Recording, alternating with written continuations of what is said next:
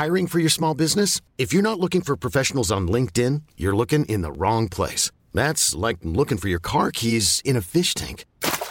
LinkedIn helps you hire professionals you can't find anywhere else, even those who aren't actively searching for a new job but might be open to the perfect role. In a given month, over 70% of LinkedIn users don't even visit other leading job sites. So start looking in the right place. With LinkedIn, you can hire professionals like a professional. Post your free job on linkedin.com slash achieve today. Hello les légendes, bienvenue pour notre 82e épisode. On se retrouve chaque semaine pour vous faire vivre les coulisses du circuit ATP et WTA à l'aide d'anecdotes, d'histoires croustillantes et de parcours inspirants. On reçoit une légende aujourd'hui. Cette interview vient après notre troisième épisode J'irai jouer avec, où l'on est allé taper avec Arnaud Clément sur un cours du CNE. Si vous ne l'avez pas encore vu sur la chaîne YouTube Tennis Légende Podcast, foncez. Et l'entretien que je vous propose aujourd'hui est la suite logique des images tournées avec l'ex-top 10 mondial. C'est une belle pierre de poser pour la chaîne d'avoir quelqu'un comme Arnaud au micro. Pour moi, c'est tellement de souvenirs, les cassettes de Roland, à remater en boucle ses matchs contre Correggia et Agassi, sa demi contre Seb à l'autre bout du monde, j'avais 10 ans, j'étais comme un dingue. Sa finale gagnée contre Rafa à Marseille avec l'épisode de l'abeille qui avait piqué Nadal, il me semble. Sa tournée américaine de ouf quand il avait gagné Washington et qu'on l'attendait plus. Je l'ai entendu mille fois revenir en exemple quand je rêvais de devenir pro en me disant t'inquiète, il était 2-6 à 37 ans, ça peut encore passer. Arnaud Clément, c'est la classe incarnée et je suis très très heureux de vous proposer cet entretien aujourd'hui. Avant de démarrer l'entrée, je voulais vous faire une rapide confidence. Quand j'ai commencé à enregistrer les interviews lors du premier confinement, on faisait tous des apéros en ligne avec nos potes. Je me souviens leur dire aux miens, à mes potes, aujourd'hui j'ai enregistré avec un tel ou encore un tel. Des noms qui commençaient à me faire rêver, mes potes jouent tous au tennis et trouvaient ça cool sans trop comprendre pourquoi je faisais ça. Je me souviens leur avoir dit, j'ai compté si j'arrive à avoir 80 personnes, je pense que j'aurais fait le tour du tennis français. On en est donc au 82e épisode, ça a été beaucoup de boulot, mais c'est passé en un clin d'œil. En fait, je me rends compte que ça peut être dupliqué à l'infini, il faudra que je parle anglais de temps en temps, évidemment, mais si on se débrouille bien, on peut l'emmener très loin ce projet. Je rêve de parler au prince Albert de Monaco, par exemple, de taper avec lui aussi à l'occasion, avec euh, Roger bien sûr, quand il aura 92 ans, il sera un poil moins sollicité, ou encore l'acteur Pierre Richard, immense fan, qui a sa loge à Roland, et doit avoir des anecdotes incroyables. Bref, pour faire durer ce projet, j'ai besoin de vous. Ça part d'un like sur YouTube, 5 étoiles sur Apple Podcast ou Spotify, et des commentaires dès que vous pouvez sur toutes ces plateformes. Un tip aussi sur Tipeee, qui est une plateforme de soutien participatif, et du bouche à oreille encore et toujours autour de vous. C'est primordial pour nous aider à faire grandir la chaîne. Maintenant que je vous ai partagé ce moment de nostalgie, place au sommaire avec la clé. On parle de son explosion après ses 17 ans pour accéder au circuit, une fois le bac en poche. On revient sur son quart à l'US, puis son premier titre sur le Grand Prix de Lyon. Son Open d'Australie 2001, bien sûr, incluant son striptease en quart contre Kafelnikov. Arnaud nous détaille ses prépas hivernales, on aborde la gestion de la notoriété et du boulard qu'il a parfois pu avoir. On parle Coupe Davis bien sûr, de ce que le coaching de Guy Forger lui a apporté en tant que joueur et coach un peu plus tard. On revient aussi sur son titre en Grand Chelem avec son pote Liodra en double, son marathon de 6h33 contre Fabrice Santoro à Roland, sa redescente au classement, ses gains financiers sur le circuit, son délire main gauche, sa paternité. Vous l'avez compris, on passe un max de sujets au crible et je dois dire que c'est du petit lait à écouter. Avant de lancer l'épisode, récupère en bonus gratuit le conseil coaching numéro 1 de nos précédents invités. Ce sont des joueurs, coachs, prépa mentaux, physiques et même statistiques qui te livrent des pépites à mettre en pratique directement dans ton jeu. Reçois-le chaque semaine par mail en t'inscrivant à notre newsletter qui est le premier lien en description juste en dessous de l'épisode.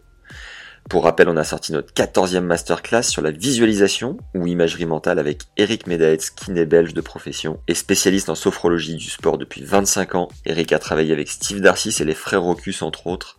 À travers ce nouveau cours d'une heure, il nous permet de mettre en pratique des techniques de visualisation mentale utilisées par tous les joueurs de haut niveau. Chaque invité que j'ai eu me le confirmait au micro.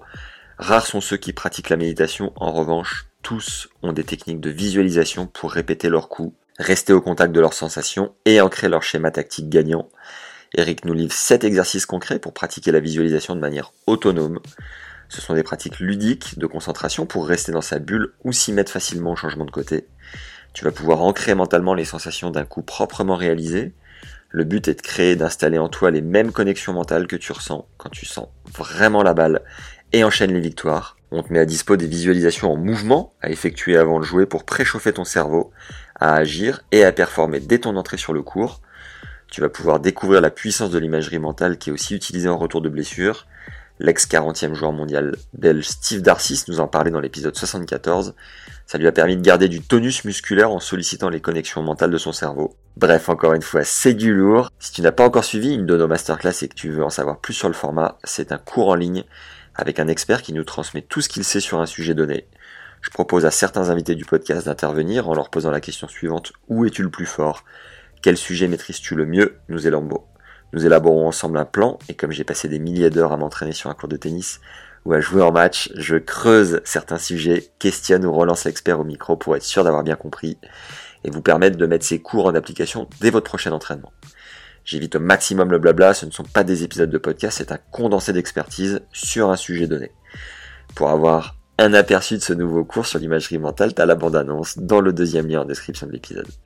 Allez, c'est parti pour notre 82e épisode avec le monstre physique Arnaud Clément. Bonne découverte et bonne écoute à tous. Alors Arnaud, t'es né le 17 décembre 77 à Aix-en-Provence, région Provence-Alpes-Côte d'Azur.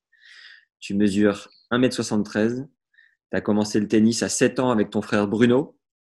Classé 0 à 17 ans, tu ne te voyais même pas dans le top 100, mais ça t'a pas empêché d'exploser par la suite.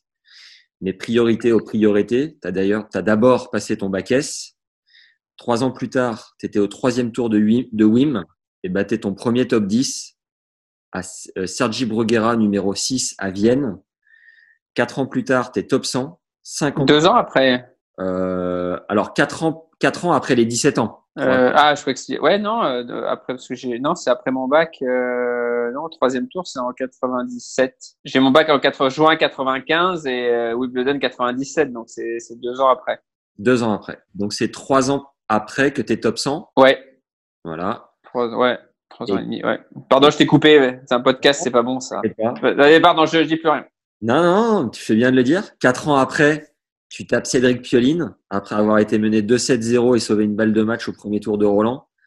Et tu passes à deux points du match contre André Agassi au tour suivant. Alors du coup, ça décale tout. C'est six ans après, tu as retrouvé Dédé en finale de Grand Chelem en Australie. Tu as été joueur de tennis pro de 96 à 2012, dixième joueur mondial à ton meilleur en 2001.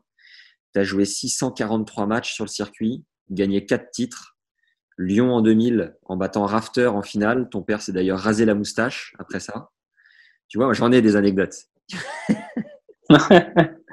Metz en 2003, Marseille et Washington en 2006, tous sur dur. Tu as donc joué une finale en Grand Chelem contre André Agassi à l'Open d'Australie en 2001, en sortant Federer, Ruzetsky, Kafelnikov en quart avec un beau striptease à la clé.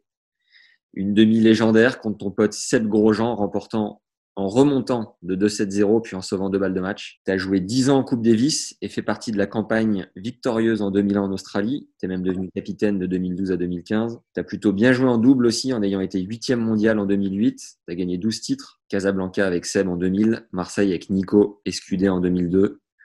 Le Master 1000 d'Indian Wells avec Seb, Metz avec Nico Mahus, Saint-Pétersbourg avec Mika, Liodra, c'est Bercy en 2004 avec euh, Mika, Lyon avec Bennett, et Bercy, je me suis planté, c'est 2006. Ouais, c'est pas 2004, ouais. Mm. Wimbledon en 2007. Et à nouveau, Metz et Marseille deux fois avec Mika à chaque fois. Tu as gardé six ans le record du match le plus long en Grand Chelem à Roland 2004 contre Fab Santoro, perdu 16-14 au cinquième en 6h33. Tu as fait au moins huitième dans les quatre tournois du Grand Chelem euh, avec un quart à l'US en 2000, si je me trompe pas. Et tu as eu une balle de match pour faire demi à Wimbledon contre Rainer Schuttler je crois que c'était en 2008. Euh, tu fait quart de finale dans tous les grands chelems en double.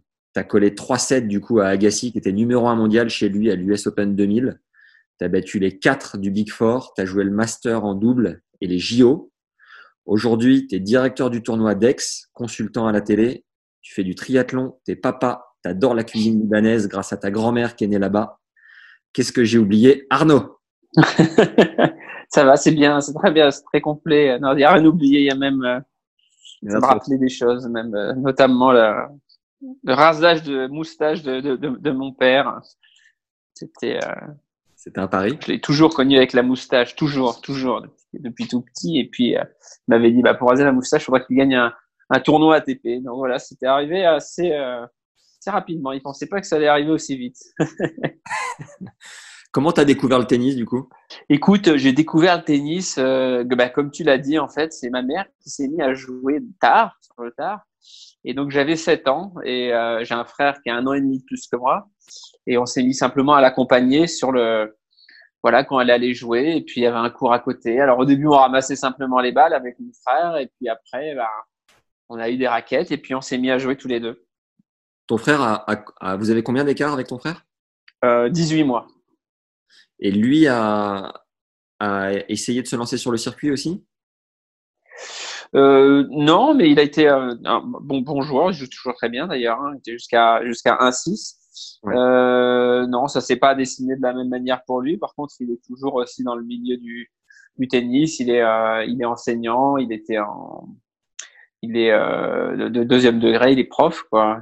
Et euh, non, donc il est, euh, il est complètement complètement dans le, dans le milieu, mais au niveau du, au niveau du club. Est-ce que tu peux nous situer ta progression au classement français à partir de non classé jusqu'à numéroté Ouais, j'avais mes petites fiches. Et ouais, alors bon, ça c'est facile de, s'en souvenir parce que j'ai pas une très bonne mémoire. Je, répète souvent, mais il y a plein de choses que j'ai complètement oubliées. Alors j'étais à l'âge déjà de mon premier classement. On m'a posé la question en plus avant-hier. Je me souvenais même pas. Je sais même pas à quel âge on peut faire la calcul assez vite hein, ensemble. J'ai été 32 puis 15-4, puis 15-2, puis 5-6, puis 3-6, puis 0, puis moins 15, puis remis à moins 30 en milieu d'année. Et puis euh, j'ai été numéro 33 français et l'année d'après numéro 3 français. Voilà, c'est surtout sur les dernières années où il y a eu une grosse progression et après je suis resté dans voilà dans les dans les 5 meilleurs français pendant pendant quelques quelques années. En fait, tu as eu une progression hyper euh, régulière mais c'est parce que tu as commencé tard, tu étais loin des meilleurs ou tu te situais où? J'ai commencé tard, le, tennis euh, petit. Alors en fait, quand on commençait à 7 ans dans, dans ma génération, c'était un petit peu la, la norme. Hein. C'était pas aujourd'hui, c'est tard parce qu'aujourd'hui les jeunes commencent euh, plutôt aux alentours de, de, de 4 de 4 5 ans, c'est vrai. Mais euh, ouais, à l'époque c'était à l'époque c'était la norme. Non, simplement je faisais pas partie euh, des, tout meilleurs. Je jouais sans doute un petit peu moins. J'ai fait ma puberté très tard. J'étais tout petit, tout, tout, tout, frêle. Ouais, même la première année où je me suis qualifié pour les championnats de France, la seule année où je me suis qualifié pour les championnats de France en jeune, c'était en junior deuxième année. Donc c'était vraiment la dernière année où je pouvais y aller.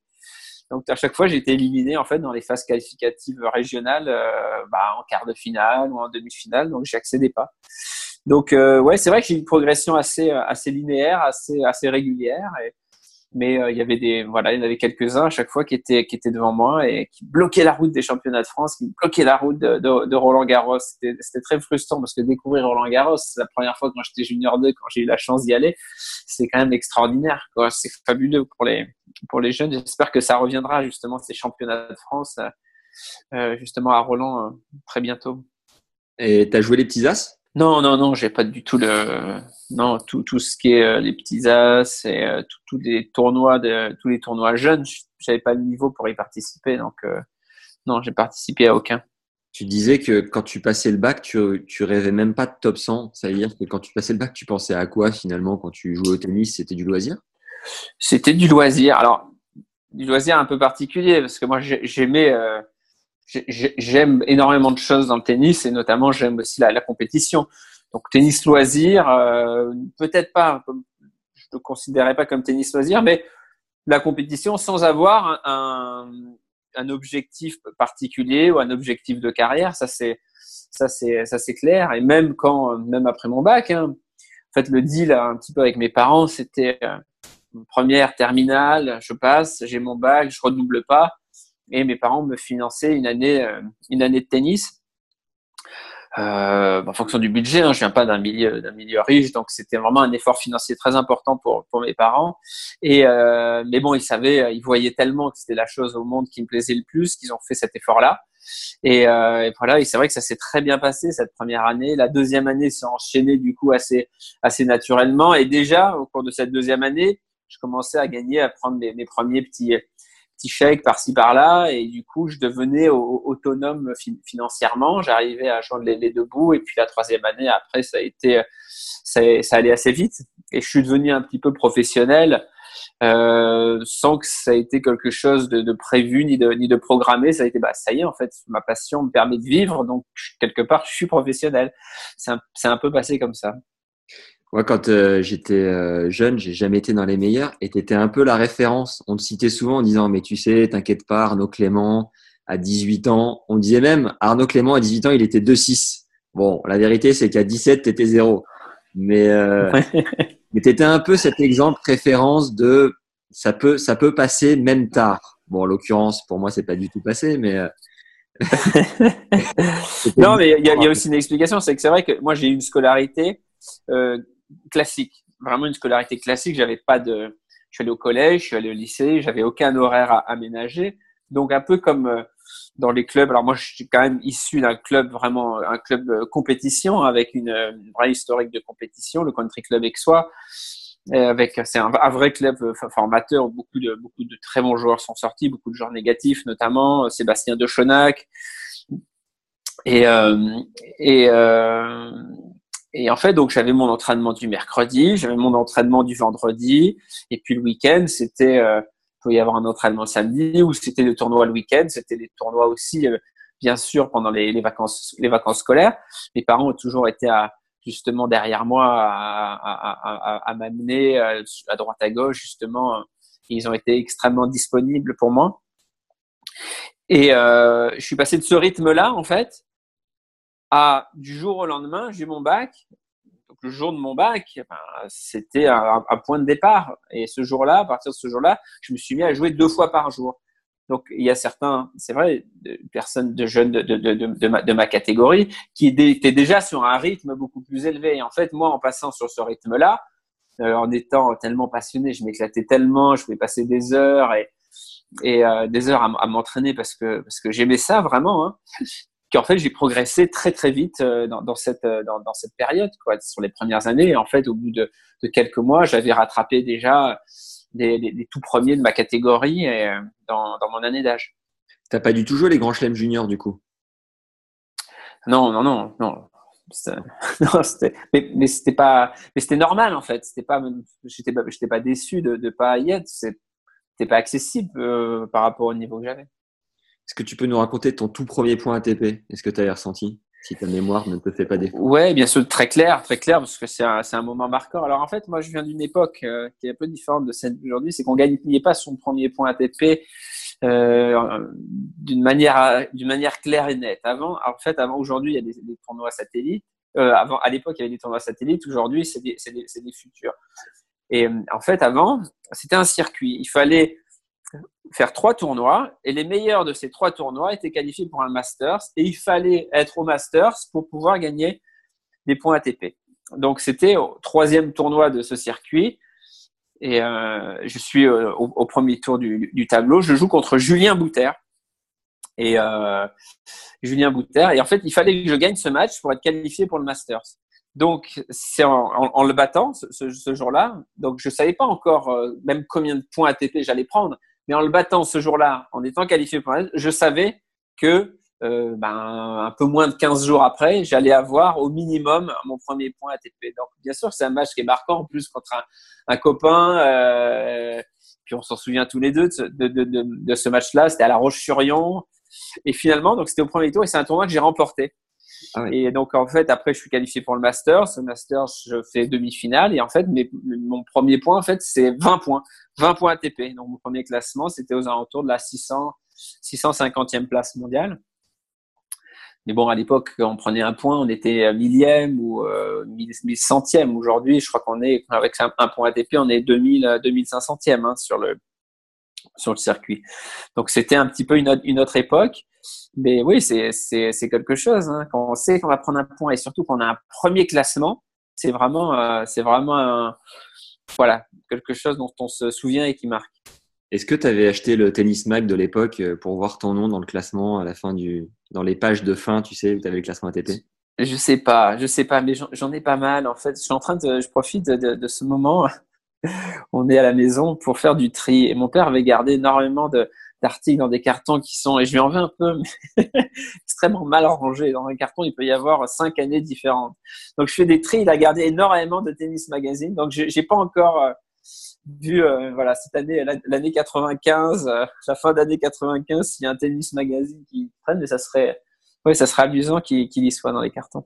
Quand tu te revois aujourd'hui avec le look de l'époque, les lunettes aux clés, le bandana et tout, tu, te trouves comment? Un rapide break pour nous filer un immense coup de main, mais nous un like dès maintenant si t'es sur YouTube, ça nous aide considérablement à faire connaître notre travail.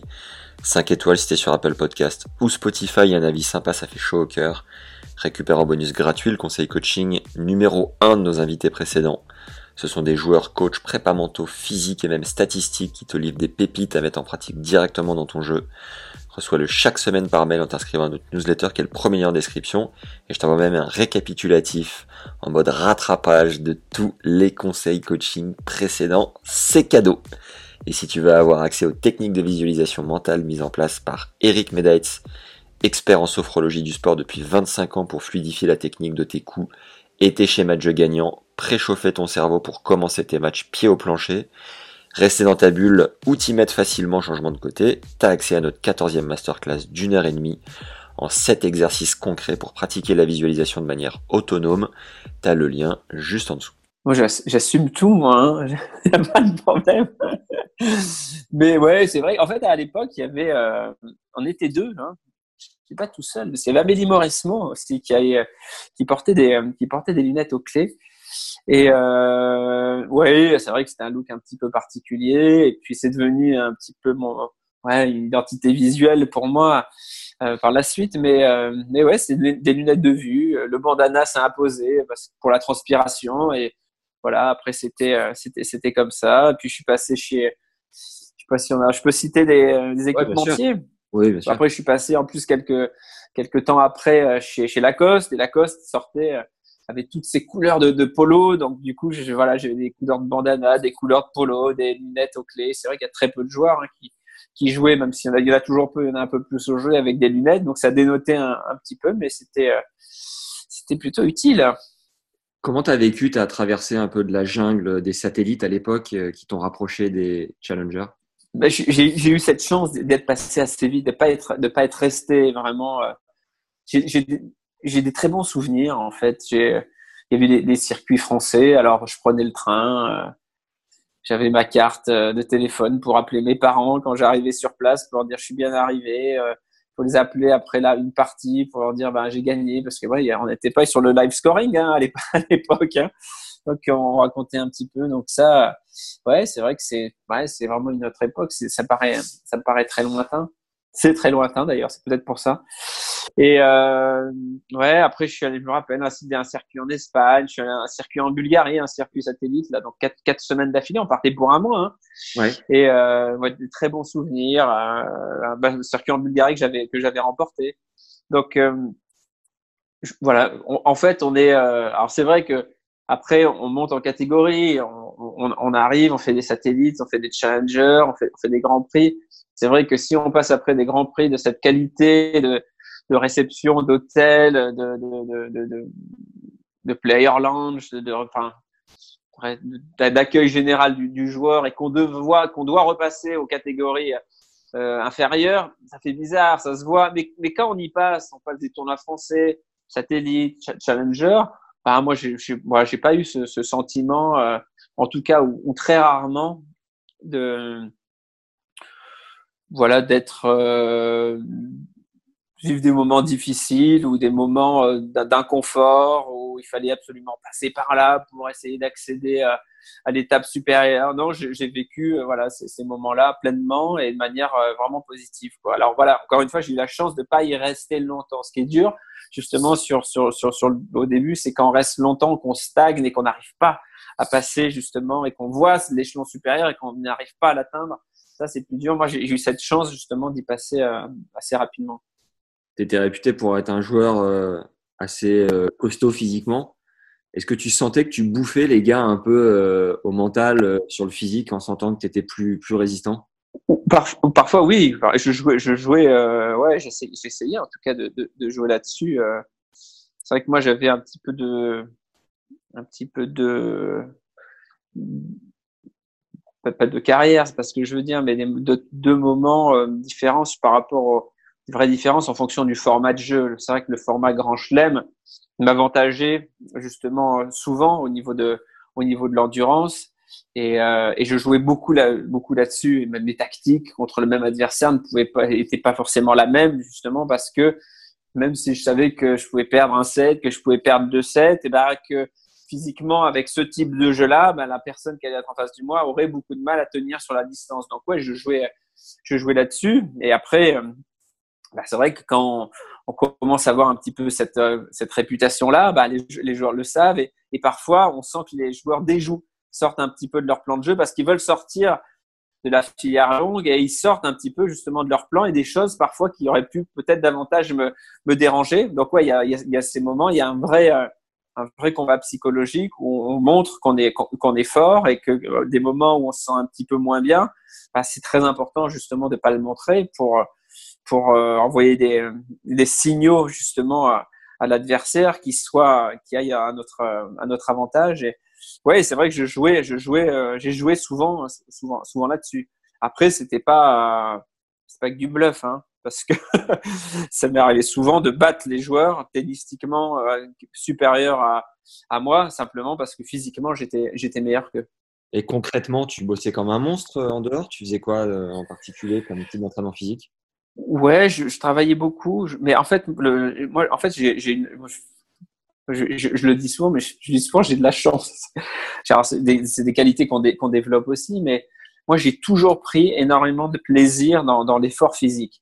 Donc, aller, bah, s'entraîner euh, longtemps, avoir des entraînements durs. Moi, voilà, quand j'étais sur le terrain, je prenais du plaisir. Quand l'entraînement était fini, je prenais du plaisir d'avoir d'avoir fait vraiment quelque chose de dur, d'être, d'avoir repoussé mes, mes, mes, limites. Certains joueurs, euh, voilà, n'avaient pas ce plaisir. C'était des, des moments, euh, voilà, il fallait passer par là, il, fallait le faire, c'était, le boulot, mais c'était pas leur, c'était pas leur kiff, quoi. Moi, aujourd'hui encore, j'aime être dans, dans l'effort physique. J'ai toujours eu ça. Alors, je pense que c'est quand même quelque chose que j'ai euh, que j'ai développé, une qualité que j'ai développée, parce que c'est une, une, qualité dans, pour ce pour ce sport.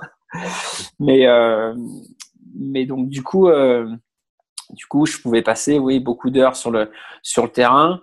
Mais au-delà du, nombre d'heures que je pouvais passer sur le terrain, c'est surtout voilà l'intensité que, que, que je pouvais mettre sur sur, sur justement ce temps passé sur un cours de tennis qui était sans doute euh, supérieur à la moyenne. Ton coup le plus naturel, c'est lequel? J'en ai qu'un, moi c'est mon revers. Tout, tout le reste est, est, extrêmement travaillé, mais mon revers ne l'est pas. Ouais. Ok. Quel, quel, est le moment du coup où tu sens que tu exploses vraiment, que tu pètes un peu le plafond et la barre du, du top 100 mais encore une fois, tout, tout s'est fait de manière. Euh, voilà, c'est vrai qu'il y a un moment donné où les choses se sont, se sont, se sont accélérées. Et, mais en fait, c'est toute la, ma progression a été encore une fois, même après des linéaires, j'étais 3 centièmes, 2 centièmes, 150e, 120e, hop, cette barre descend. Et puis même là, en fait, ça a continué en fait jusqu'à mon plus haut, mon plus haut niveau, jusqu'à la dixième place mondiale. J'ai eu cette, progression constante. Il n'y a jamais eu de moment. Alors j'ai eu beaucoup de chance. Encore une fois, j'ai eu de la chance. J'ai pas eu d'arrêt dû à une blessure, une blessure importante. Donc euh, donc du coup, j'ai pu continuer à, à, travailler régulièrement, à enchaîner les enchaîner les tournois et, euh, et à progresser. Mais euh, ouais, alors peut-être à un, un, moment, un moment, j'étais euh, 33e français et puis euh, et puis je participe euh, au Grand Prix de tennis de Lyon et au premier tour, je joue contre Patrick Rafter qui euh, numéro 3 mondial. Donc je crois que c'était en 98 peut-être Ouais, peut-être 98. Et euh, wildcard ou tu, tu sors des qualifs? Ouais, je pense que je, je pense que je suis wildcard. Non, je suis pas qualifié. Je pense pas, non. ça, voilà, c'est le, ça c'est le moment où j'ai, je, je, je, te le garantis pas parce que j'ai, j'ai pas une très bonne mémoire. Mais bon, c'est avant que le classement français ne change cette période de l'année, en fin d'année.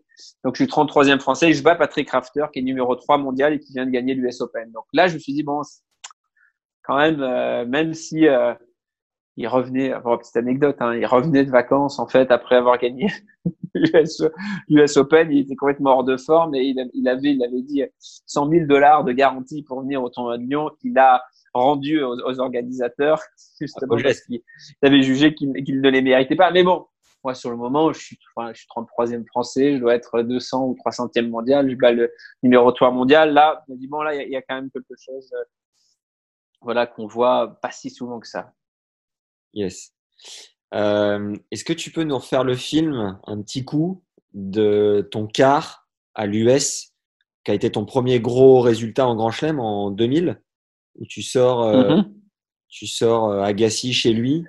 Euh, comment tu étais les semaines avant? Comment tu avais vécu ce tournoi-là qui t'a un peu propulsé sur, tu, tu disais, j'ai lu dans un article que c'était la période où tu as le mieux joué de ta carrière entre 2000 et 2001.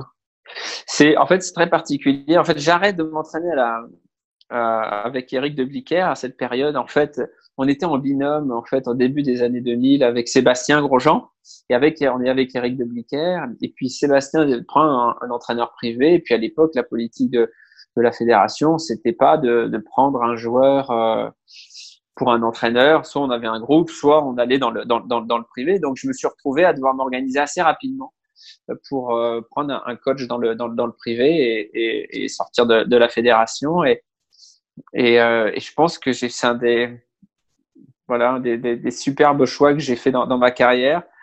Je me suis entraîné avec Philippe, Philippe Rosan, qui était mon partenaire d'entraînement dans, dans, mon club parce que j'ai fini, j'ai une petite parenthèse à, Marseille, notamment euh, où je jouais les matchs par équipe, où j'étais entraîné avec avec Trevor Allen, qui est un, ancien joueur australien qui était dans les 50 meilleurs joueurs du monde, et, et donc je m'entraîne avec euh, avec Philippe Rosan, qui vraiment développe chez moi des voilà des, des, des qualités euh, que, que j'avais, mais il, il, va vraiment chercher vraiment euh, à les exploiter au maximum, à la prise de balle précoce, et il ne lâche pas, il ne lâche pas. Et puis j'arrive sur une période où j'avais pas mal de points à défendre au début de cette tournée américaine. J'avais pas mal joué déjà sur la tournée américaine l'année précédente.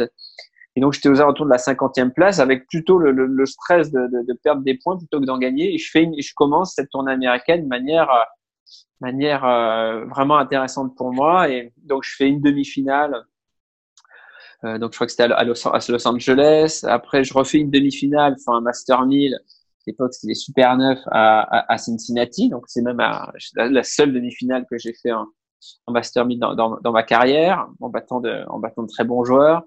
Derrière, je refais une, une demi-finale la semaine qui précède le à Long Island la semaine qui précède euh, non c'était Boston à l'époque. C'est Boston la semaine qui précède l'US Open et j'enchaîne en pleine confiance. J'ai gagné énormément de matchs. Donc voilà je suis un petit peu un petit peu sur ma lancée. Je joue à Gassi au deuxième tour de l'US Open qui est numéro un mondial euh, peut-être même tenant du titre mais qui est pas hein, faut être honnête au top de sa forme. Donc une victoire très sèche pour moi et j'enchaîne très bien derrière euh, avec des matchs avec des matchs solides. Donc cette tournée américaine, moi je la considère vraiment, même euh, au niveau tennistique peut-être comme euh, devant même l'Open d'Australie de 2001, tellement que les semaines se sont enchaînées de manière euh, de manière vraiment remarquable pour moi quoi. Et donc j'en sors vraiment vraiment boosté et c'est vrai que c'était une première expérience bon ratée hein, en carte de Grand Chelem, mais par contre voilà c'était la première fois que j'allais si si loin et je vous rappelle en fait c'est marrant parce que en fait je, j'étais très déçu.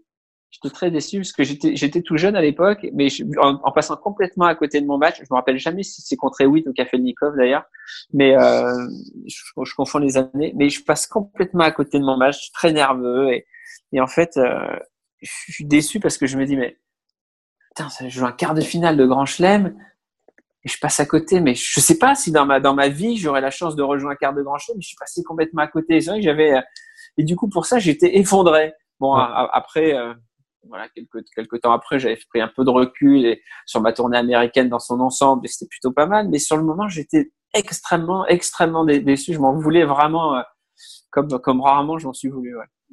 Et du coup, le titre à Lyon, c'était après cette tournée américaine? Ouais, et après mon, mon, voilà, et après il y a cette tournée américaine et puis euh, et puis Lyon, le, le, premier titre de, ma carrière où euh, bah là par contre je, je rejoue euh, Rafter, mais cette fois-ci, je le rejoins en finale. Ouais.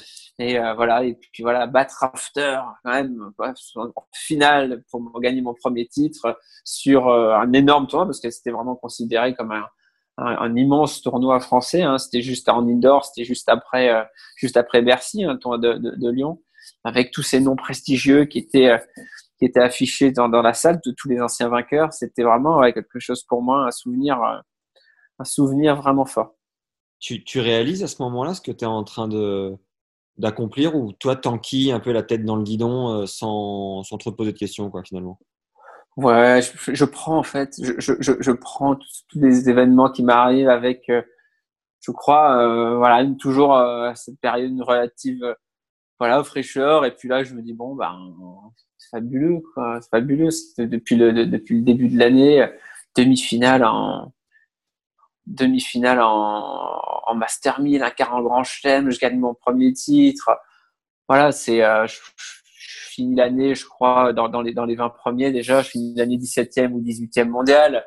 Voilà, de deux ans avant, j'étais, euh, j'étais centième, et puis deux ans avant, comme, comme on l'a évoqué, euh, je passais mon bac, quoi. Donc, bon, c'est, c'est ouais, c'est tout est, je, je prends en fait, et je me suis pas mis de, voilà, de, je, je savais pas, je, je savais pas quoi m'attendre et j'ai tout pris euh, avec énormément de, bonheur et d'excitation à, chaque fois et à chaque fois dans cette, période, quelques semaines, quelques mois après avoir vécu un grand moment, j'avais un moment encore plus grand, donc c'était euh, extraordinaire.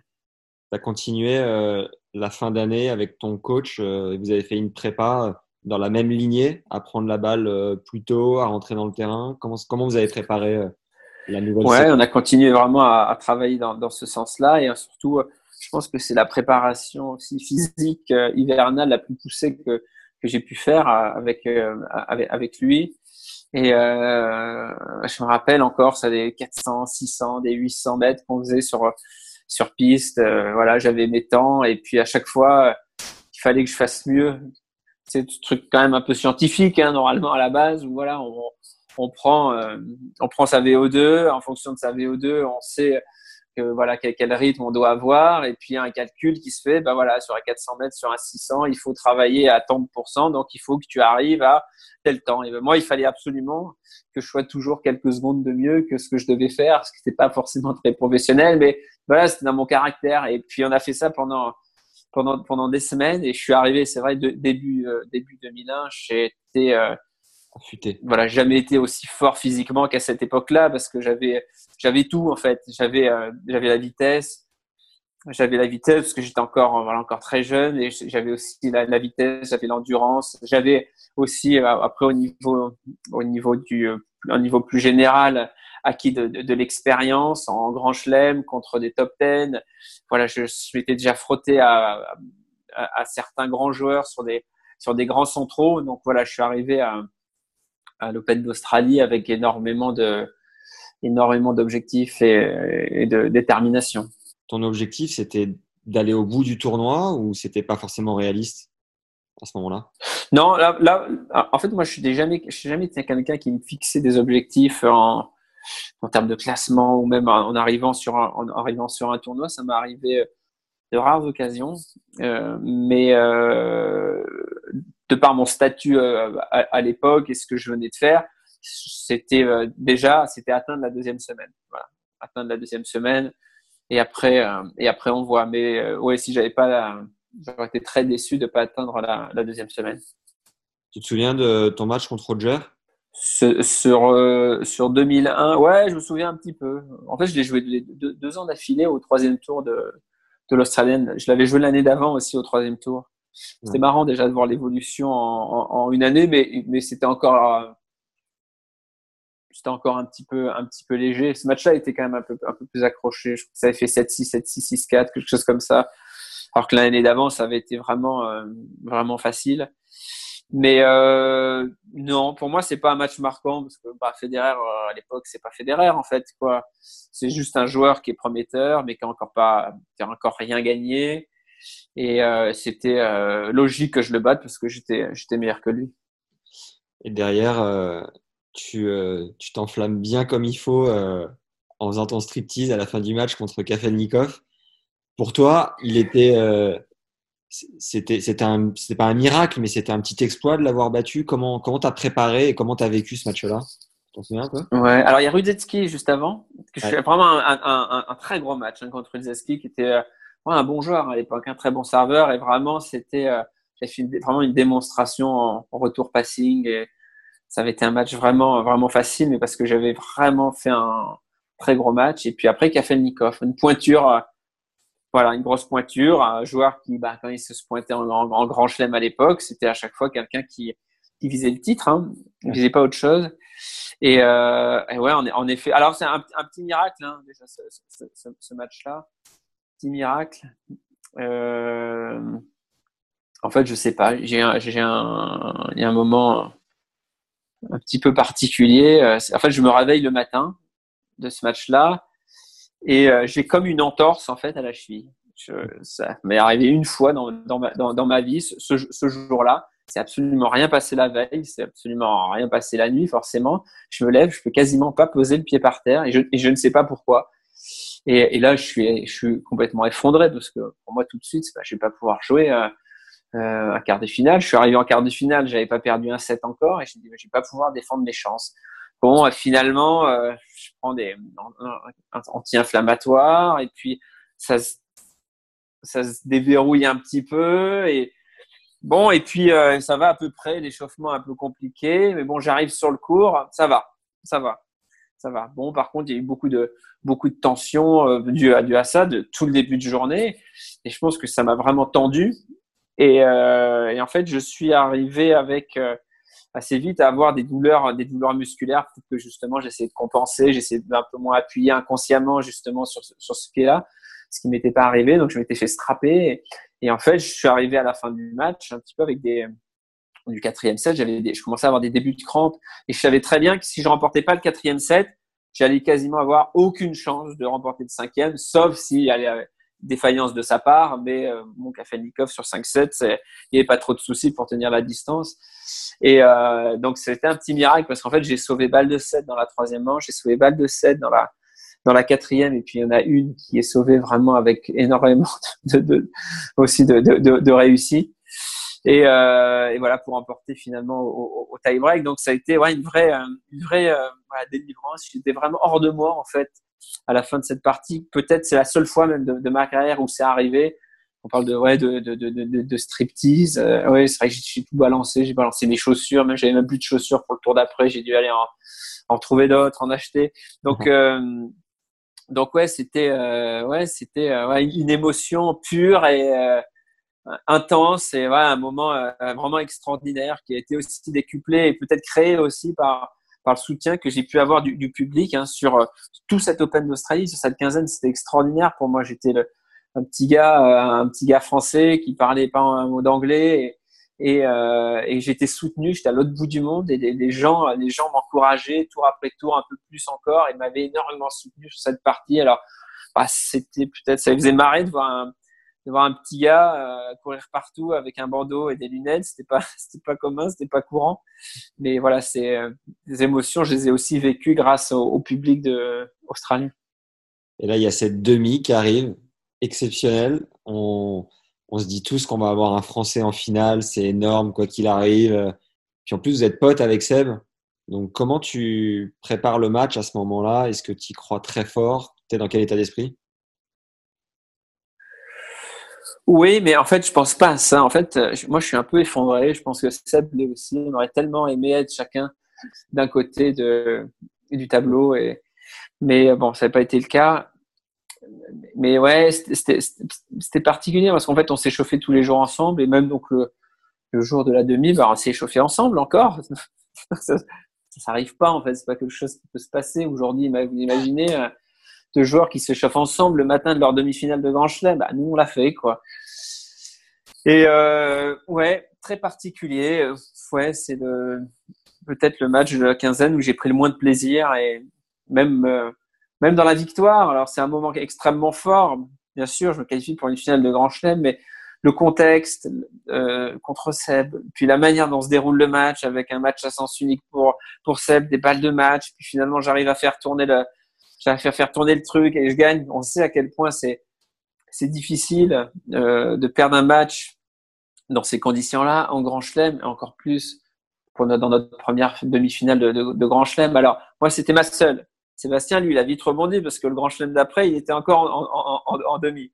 Mais euh, mais bon, à ce moment-là, c'est notre première demi-finale de Grand Chelem à tous les deux. Donc ouais, c'était euh, franchement, franchement, c'était dur, c'est dur à décrire.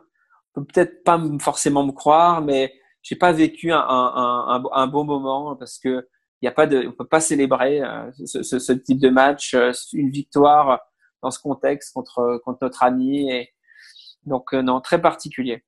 Ok. La finale, t'es tendu le soir, la veille? Ouais, je suis tendu, mais pas pour les raisons qu'on pense. non, je suis, je suis tendu, je suis tendu parce que parce que là, à ce moment-là, en fait, je me dis mais là, ce qui va se passer, c'est que je vais donc faire un speech devant des millions de personnes en anglais. Donc, mais comment je vais faire en fait? En fait, j'ai joué donc la finale, la finale de Lyon en France, pas de problème, discours en français. L'année d'avant, en 99, j'avais fait finale à Marseille, en France, pas de problème. Et là, je suis en Australie, c'est une finale de Grand Chelem. Je que voilà, il y a des, millions, des millions, des millions de gens à travers le monde qui vont qui vont regarder. Il faut que je fasse un speech en anglais. Je ne comprends rien. Donc, euh, donc en fait, j'ai écrit un, un speech en français. Et, euh, et, le matin, je suis allé voir un journaliste de l'équipe. Je suis allé voir Philippe Boin. Et j'ai dit, euh, sais pas très bien à l'époque. Hein. Je dis, bah, est-ce que vous pouvez m'aider là? Parce que tout à l'heure, je vais devoir parler et il faudrait que quelqu'un puisse me traduire mon, mon speech, quoi. Donc, il m'a écrit, il m'a traduit mon speech. Euh, j'avais écrit en français, il me l'a traduit en anglais. Alors bien sûr, parce que j'avais pas de, j'avais pas de possibilité quand même d'écrire trop longtemps la veille. Donc j'avais fait un speech et j'avais un mot à changer. Donc si jamais je faisais euh, finale ou si jamais je, si jamais je gagnais, mais c'était quand même, voilà, c'était euh, quasiment à 99% le même le même speech. Donc bon, ben, bien sûr, c'est une petite anecdote ça entre nous, c'est sympa, mais c'est surtout pour ça que j'étais stressé la veille et, et pas euh, non pas avant de, de, jouer la finale, non, ça m'a pas j'étais pas plus tendu que ça, au contraire, même je me rappelle le, le, le matin, euh, j'étais bien, j'avais battu Agassi, bah justement en demi-finale à Lyon, il avait abandonné au bout d'un set, mais je l'avais battu à l'US Open aussi quelques mois avant. Bon, j'avais dans moi, j'avais j'avais mon plan de jeu, je voyais exactement ce qu'il avait ce qui m'avait dérangé. J'avais gagné les quatre derniers sets contre lui de manière assez facile, même si je pouvais penser que les choses seraient différentes. J'étais en pleine confiance et je me disais, bah aujourd'hui, aujourd'hui, je vais peut-être gagner un grand chelem. Voilà, c'est comme ça que j'ai abordé le, le match. J'ai pas été battu sèchement parce que j'étais tendu. J'ai été battu sèchement parce que bah, le joueur que j'ai affronté ce jour-là me donnait un rythme que je pouvais pas suivre et le niveau de jeu était, bien trop élevé pour moi et, et c'était pas du tout le même joueur que j'avais affronté les, les deux matchs précédents. Tu te le disais pendant la partie, tu disais putain il est monstrueux cet enfoiré. Ouais, je, je, je, alors j'étais surpris, j'étais surpris, je m'attendais pas à ça surtout, mais j'aurais dû, bien sûr, j'aurais dû être un, un, petit peu plus euh, conscient que bah, Agassi en finale euh, d'un grand chelem, c'est pas Agassi euh, en demi-finale de Lyon ou au deuxième tour de, de, de, de l'US Open. Quoi. J'en aurais dû être euh, plus attentif à ça. Mais même si je me l'étais dit, franchement, ça aurait rien changé du tout. Parce que j'avais pas de, enfin, dans mon jeu, pas de solution pour jouer contre quelqu'un qui joue de cette manière-là. T'étais euh, deg les jours d'après ou t'étais comment? Comment tu l'as vécu? Non, j'étais heureux, j'étais très heureux. Non, mais voilà, moi j'ai toujours eu ça, c'est que moi, la, la, la, défaite m'a jamais posé de problème à partir du moment où euh, le joueur en face de moi était, était, était meilleur, ou j'avais le sentiment que j'avais de toute manière tout tenté. Et voilà. Et donc, donc c'est exactement ce qui s'était passé. Donc non, j'en ai retenu que du, que, que, du, positif. Ça, j'avais même pas besoin de, de, de, de plusieurs jours pour pouvoir analyser. J'ai tout de suite voilà, euh, après le match, euh, c'était très clair dans, dans, dans, ma tête, aussi clair que ça l'est euh, que ça l'est aujourd'hui. Et beaucoup, voilà, pouvaient penser que j'étais rattrapé par par, par l'émotion et avec du recul, j'aurais pu me dire ouais, finalement, tu aurais pu faire ça de mieux, mieux aborder cette, ce, ce, moment. Ou non, non, je, je vois pas aujourd'hui encore ce que j'aurais pu faire de, de, de, de, mieux pour pour pouvoir avoir une chance. Ok. Après, tu es devenu euh bah, assez connu. Tu as pris un gros coup médiatique. Je me souviens, tu es passé. Euh... Enfin, j'ai revu des images d'archives où tu es passé deux fois euh, chez Ardisson. Euh... Ah. Comment tu as géré le fait de devenir médiatique, médiatisé comme ça, assez, de manière assez forte d'un coup? Ouais, alors, c'est ça me fait mal de dire ça, mais c'est quand même une autre époque. C'est-à-dire que l'Open d'Australie à cette époque-là, c'est de très très loin le grand chelem le moins médiatisé. Et euh, alors oui, c'est bien sûr, c'est quelque, ça reste, ça reste quelque chose, hein, mais mais ça aurait été euh, franchement multiplié par par 10, par 100 si ça avait été euh, un des trois autres grands chelems. Euh, Aujourd'hui, c'est suivi l'Open d'Australie de manière différente que à l'époque. Là, on jouait euh, voilà une finale, on jouait au, milieu de la nuit. bon, c'était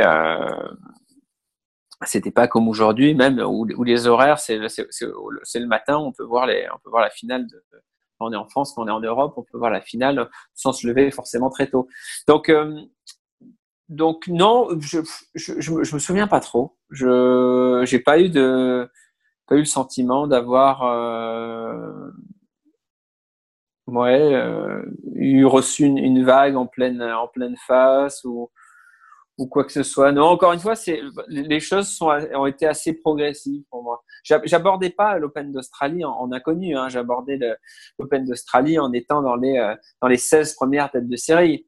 C'était pas voilà, je venais de faire un quart à, l'US Open. J'avais déjà battu ce, bah, j'avais battu notamment Agassi numéro un mondial. Voilà, j'avais joué sur des grands cours, battu des top 10 sur des grands cours. Donc, ce que j'avais réalisé là-bas, tennistiquement, pour moi, n'était pas forcément quelque chose d'exceptionnel. Mis à part ce match contre, contre Kafelnikov, voilà, qui a été vraiment ma vraie performance, vraiment de, de la quinzaine, ce que je mets toujours entre parenthèses le match contre, contre Sébastien. Tous les matchs que j'ai joués avant pour me qualifier jusqu'au quart de finale, c'était normal en fait. C'était normal. J'ai fait un bon tournoi, j'ai bien joué, mais il n'y a pas de, il n'y avait pas d'exploit là-dedans, quoi. Est-ce que euh, avec le relais derrière les émissions, les, les trucs comme ça, tu penses que tu as pu prendre un peu le boulard parfois à cette époque-là? Oui, oui. Alors, je pense que je l'ai pris souvent, mais pas longtemps. Je pense que j'ai eu la, voilà, la, la, la chance euh, d'être dans, dans, dans, un entourage qui, qui pouvait me recadrer justement régulièrement, euh, que ce soit mes, mes, parents, mon frère, mais certains de mes amis. Et puis, euh, voilà, quand je venais me ressourcer de toute manière chez moi, voilà, j'ai toujours ce contact simple avec mes, entre parenthèses, hein, mon, ancienne vie et mes copains qui n'étaient pas forcément du, tennis euh, à l'époque. Donc ouais, je pense que je, gardais quand même les, pieds euh, relativement sur terre, même si oui, parfois ça a pu, euh, j'ai pu avoir des, erreurs de comportement dans le mauvais sens. Mais euh, ouais, je dirais voilà, oui, mais pas trop longtemps. ah. Ta toute première sélection en Coupe Davis, tu t'en souviens? Là, c'est alors Première sélection ou premier match qui compte? Euh, bah, Première sélection parce que c'est là où tu te fais bisuter, non? Je je me fais bisuter. Alors c'est quoi C'était quoi? Parce qu'il y a eu plusieurs types de bisutage. Hein. Il y a eu l'avant et après Michael Laudra qui a, mis en place une certains bisutages à l'époque. Mais euh, non, alors ouais, il y a eu euh, alors il y a eu il y a eu plusieurs choses il y a plusieurs choses. Et la première fois que j'étais j'étais euh, dans l'équipe en tant que en tant que remplaçant, il y a eu après la première fois où j'étais dans les dans les quatre. Ça c'était c'était donc à à l'Open euh, ah pardon à, au, à Florianopolis au, Brésil ouais. en 2000. Alors j'avais joué mon premier match, mais c'est un match qui compte pas. La rencontre était perdue, mais c'était là mon premier match. Mais pour moi, voilà, le vrai, euh, ma vraie, ma vraie première fois, c'est justement collé à l'Open d'Australie 2001. Là, c'est ma première sélection où je sais que je suis titulaire. Là, je sais que je suis titulaire et, euh, et, que, et que je vais jouer. Et c'est quelques jours après. Les semaines, c'était la semaine d'après. Ça. Hiring for your small business? If you're not looking for professionals on LinkedIn, you're looking in the wrong place. That's like looking for your car keys in a fish tank. LinkedIn helps you hire professionals you can't find anywhere else, even those who aren't actively searching for a new job but might be open to the perfect role. In a given month, over 70% of LinkedIn users don't even visit other leading job sites. So start looking in the right place. With LinkedIn, you can hire professionals like a professional. Post your free job on linkedin.com slash achieve today. Enchaîné tout de suite sur terre battue euh, à, en Belgique. et je joue contre voilà contre Christophe Rocus. Et là, par contre, au niveau du au niveau du stress, là, j'étais sur quelque chose qui n'avait absolument rien à voir avec la finale de l'Open d'Australie que je, je venais d'aborder, quoi. J'étais dans un stress mais, mais dingue, dingue. Et là, j'étais incapable de de bouger, j'étais incapable de, de respirer, j'étais incapable de taper dans une, dans une balle correctement tellement j'étais tendu de cette première sélection, de jouer ce premier point qui compte pour l'équipe de France. C'était incroyable comme j'étais rattrapé par l'émotion. Et heureusement qu'on était sur un format justement en, en, cinq manches, parce qu'après avoir perdu assez euh, facilement les, les, les, les, deux premières, justement avec un petit peu l'effort physique, euh, la, la, fatigue euh, qui, qui, qui commence à, s'accumuler un peu, parce que quand on est tendu, ben, on se fatigue beaucoup plus. J'ai réussi à me détendre un petit peu à ce moment-là pour gagner, pour gagner finalement en 5-7. Donc c'était euh, c'était incroyable, incroyable cette gestion et, et on m'avait prévenu. Je me rappelle de, de mots de, de Guillaume Raoux avant le, avant le début du match, la manière dont j'avais été conditionné aussi par, par Guy. Mais Guillaume, il m'avait dit, écoute, pense à un truc. Il m'avait dit, Guillaume Raoux, qui était euh, dans le staff, il m'avait dit, pense à respirer. Bon, ben, sur le moment, je lui ai dit, oui, ça va, ça, va, ça va bien se passer. Euh, je jouer une finale de, de Grand Chelem et tout, mais ça a pris tout son sens. En fait, j'ai compris. Franchement, peut-être que s'il m'avait pas dit ces mots, bah, peut-être que le troisième set, je l'aurais enchaîné de la même manière, avec la même tension. J'ai pas réussi à respirer pendant pendant une heure et demie, mais après, voilà, ça m'a aidé à. J'ai eu un, déclic. Ces mots sont, sont revenus euh, à, l'esprit. Et voilà, ça prendre un petit peu d'air, aérer un petit peu son, son sang, ça ça m'a aidé à jouer. T'étais mené 2-7-0 Ouais, c'est assez amusant en plus cette rencontre parce que donc c'est Sébastien, c'est les deux petits Français qui, qui joue les deux simples. Et Sébastien était aussi mené de 7-0 contre, contre, contre Olivier. Moi, c'était contre Christophe ou Rocus, les deux frères Rocus. Je pense que c'est une rencontre de Coupe Davis ou euh, sur le, en tout cas la journée du vendredi, euh, on est peut-être sur un record de taille. Ça, c'est peut-être euh, ça, ça, se vérifie, mais je pense qu'on est pas mal. Et donc tous les deux menaient de 7-0 et tous les deux on s'impose. ouais, tous les deux on s'impose en 5-7. Puis avec Christophe demain matin, je lui rappellerai ce bon souvenir. Et si tu devais résumer l'essence du coaching de Guy, ça raconterait quoi? Là, sur, sur l'ensemble de, ouais, de, de, ma dizaine d'années jouées, euh, moi, il a été extraordinaire avec moi. Guy, il a toujours été d'un apport incroyable. Il m'a, il m'a cerné assez vite. Le courant est, est, très bien passé entre nous.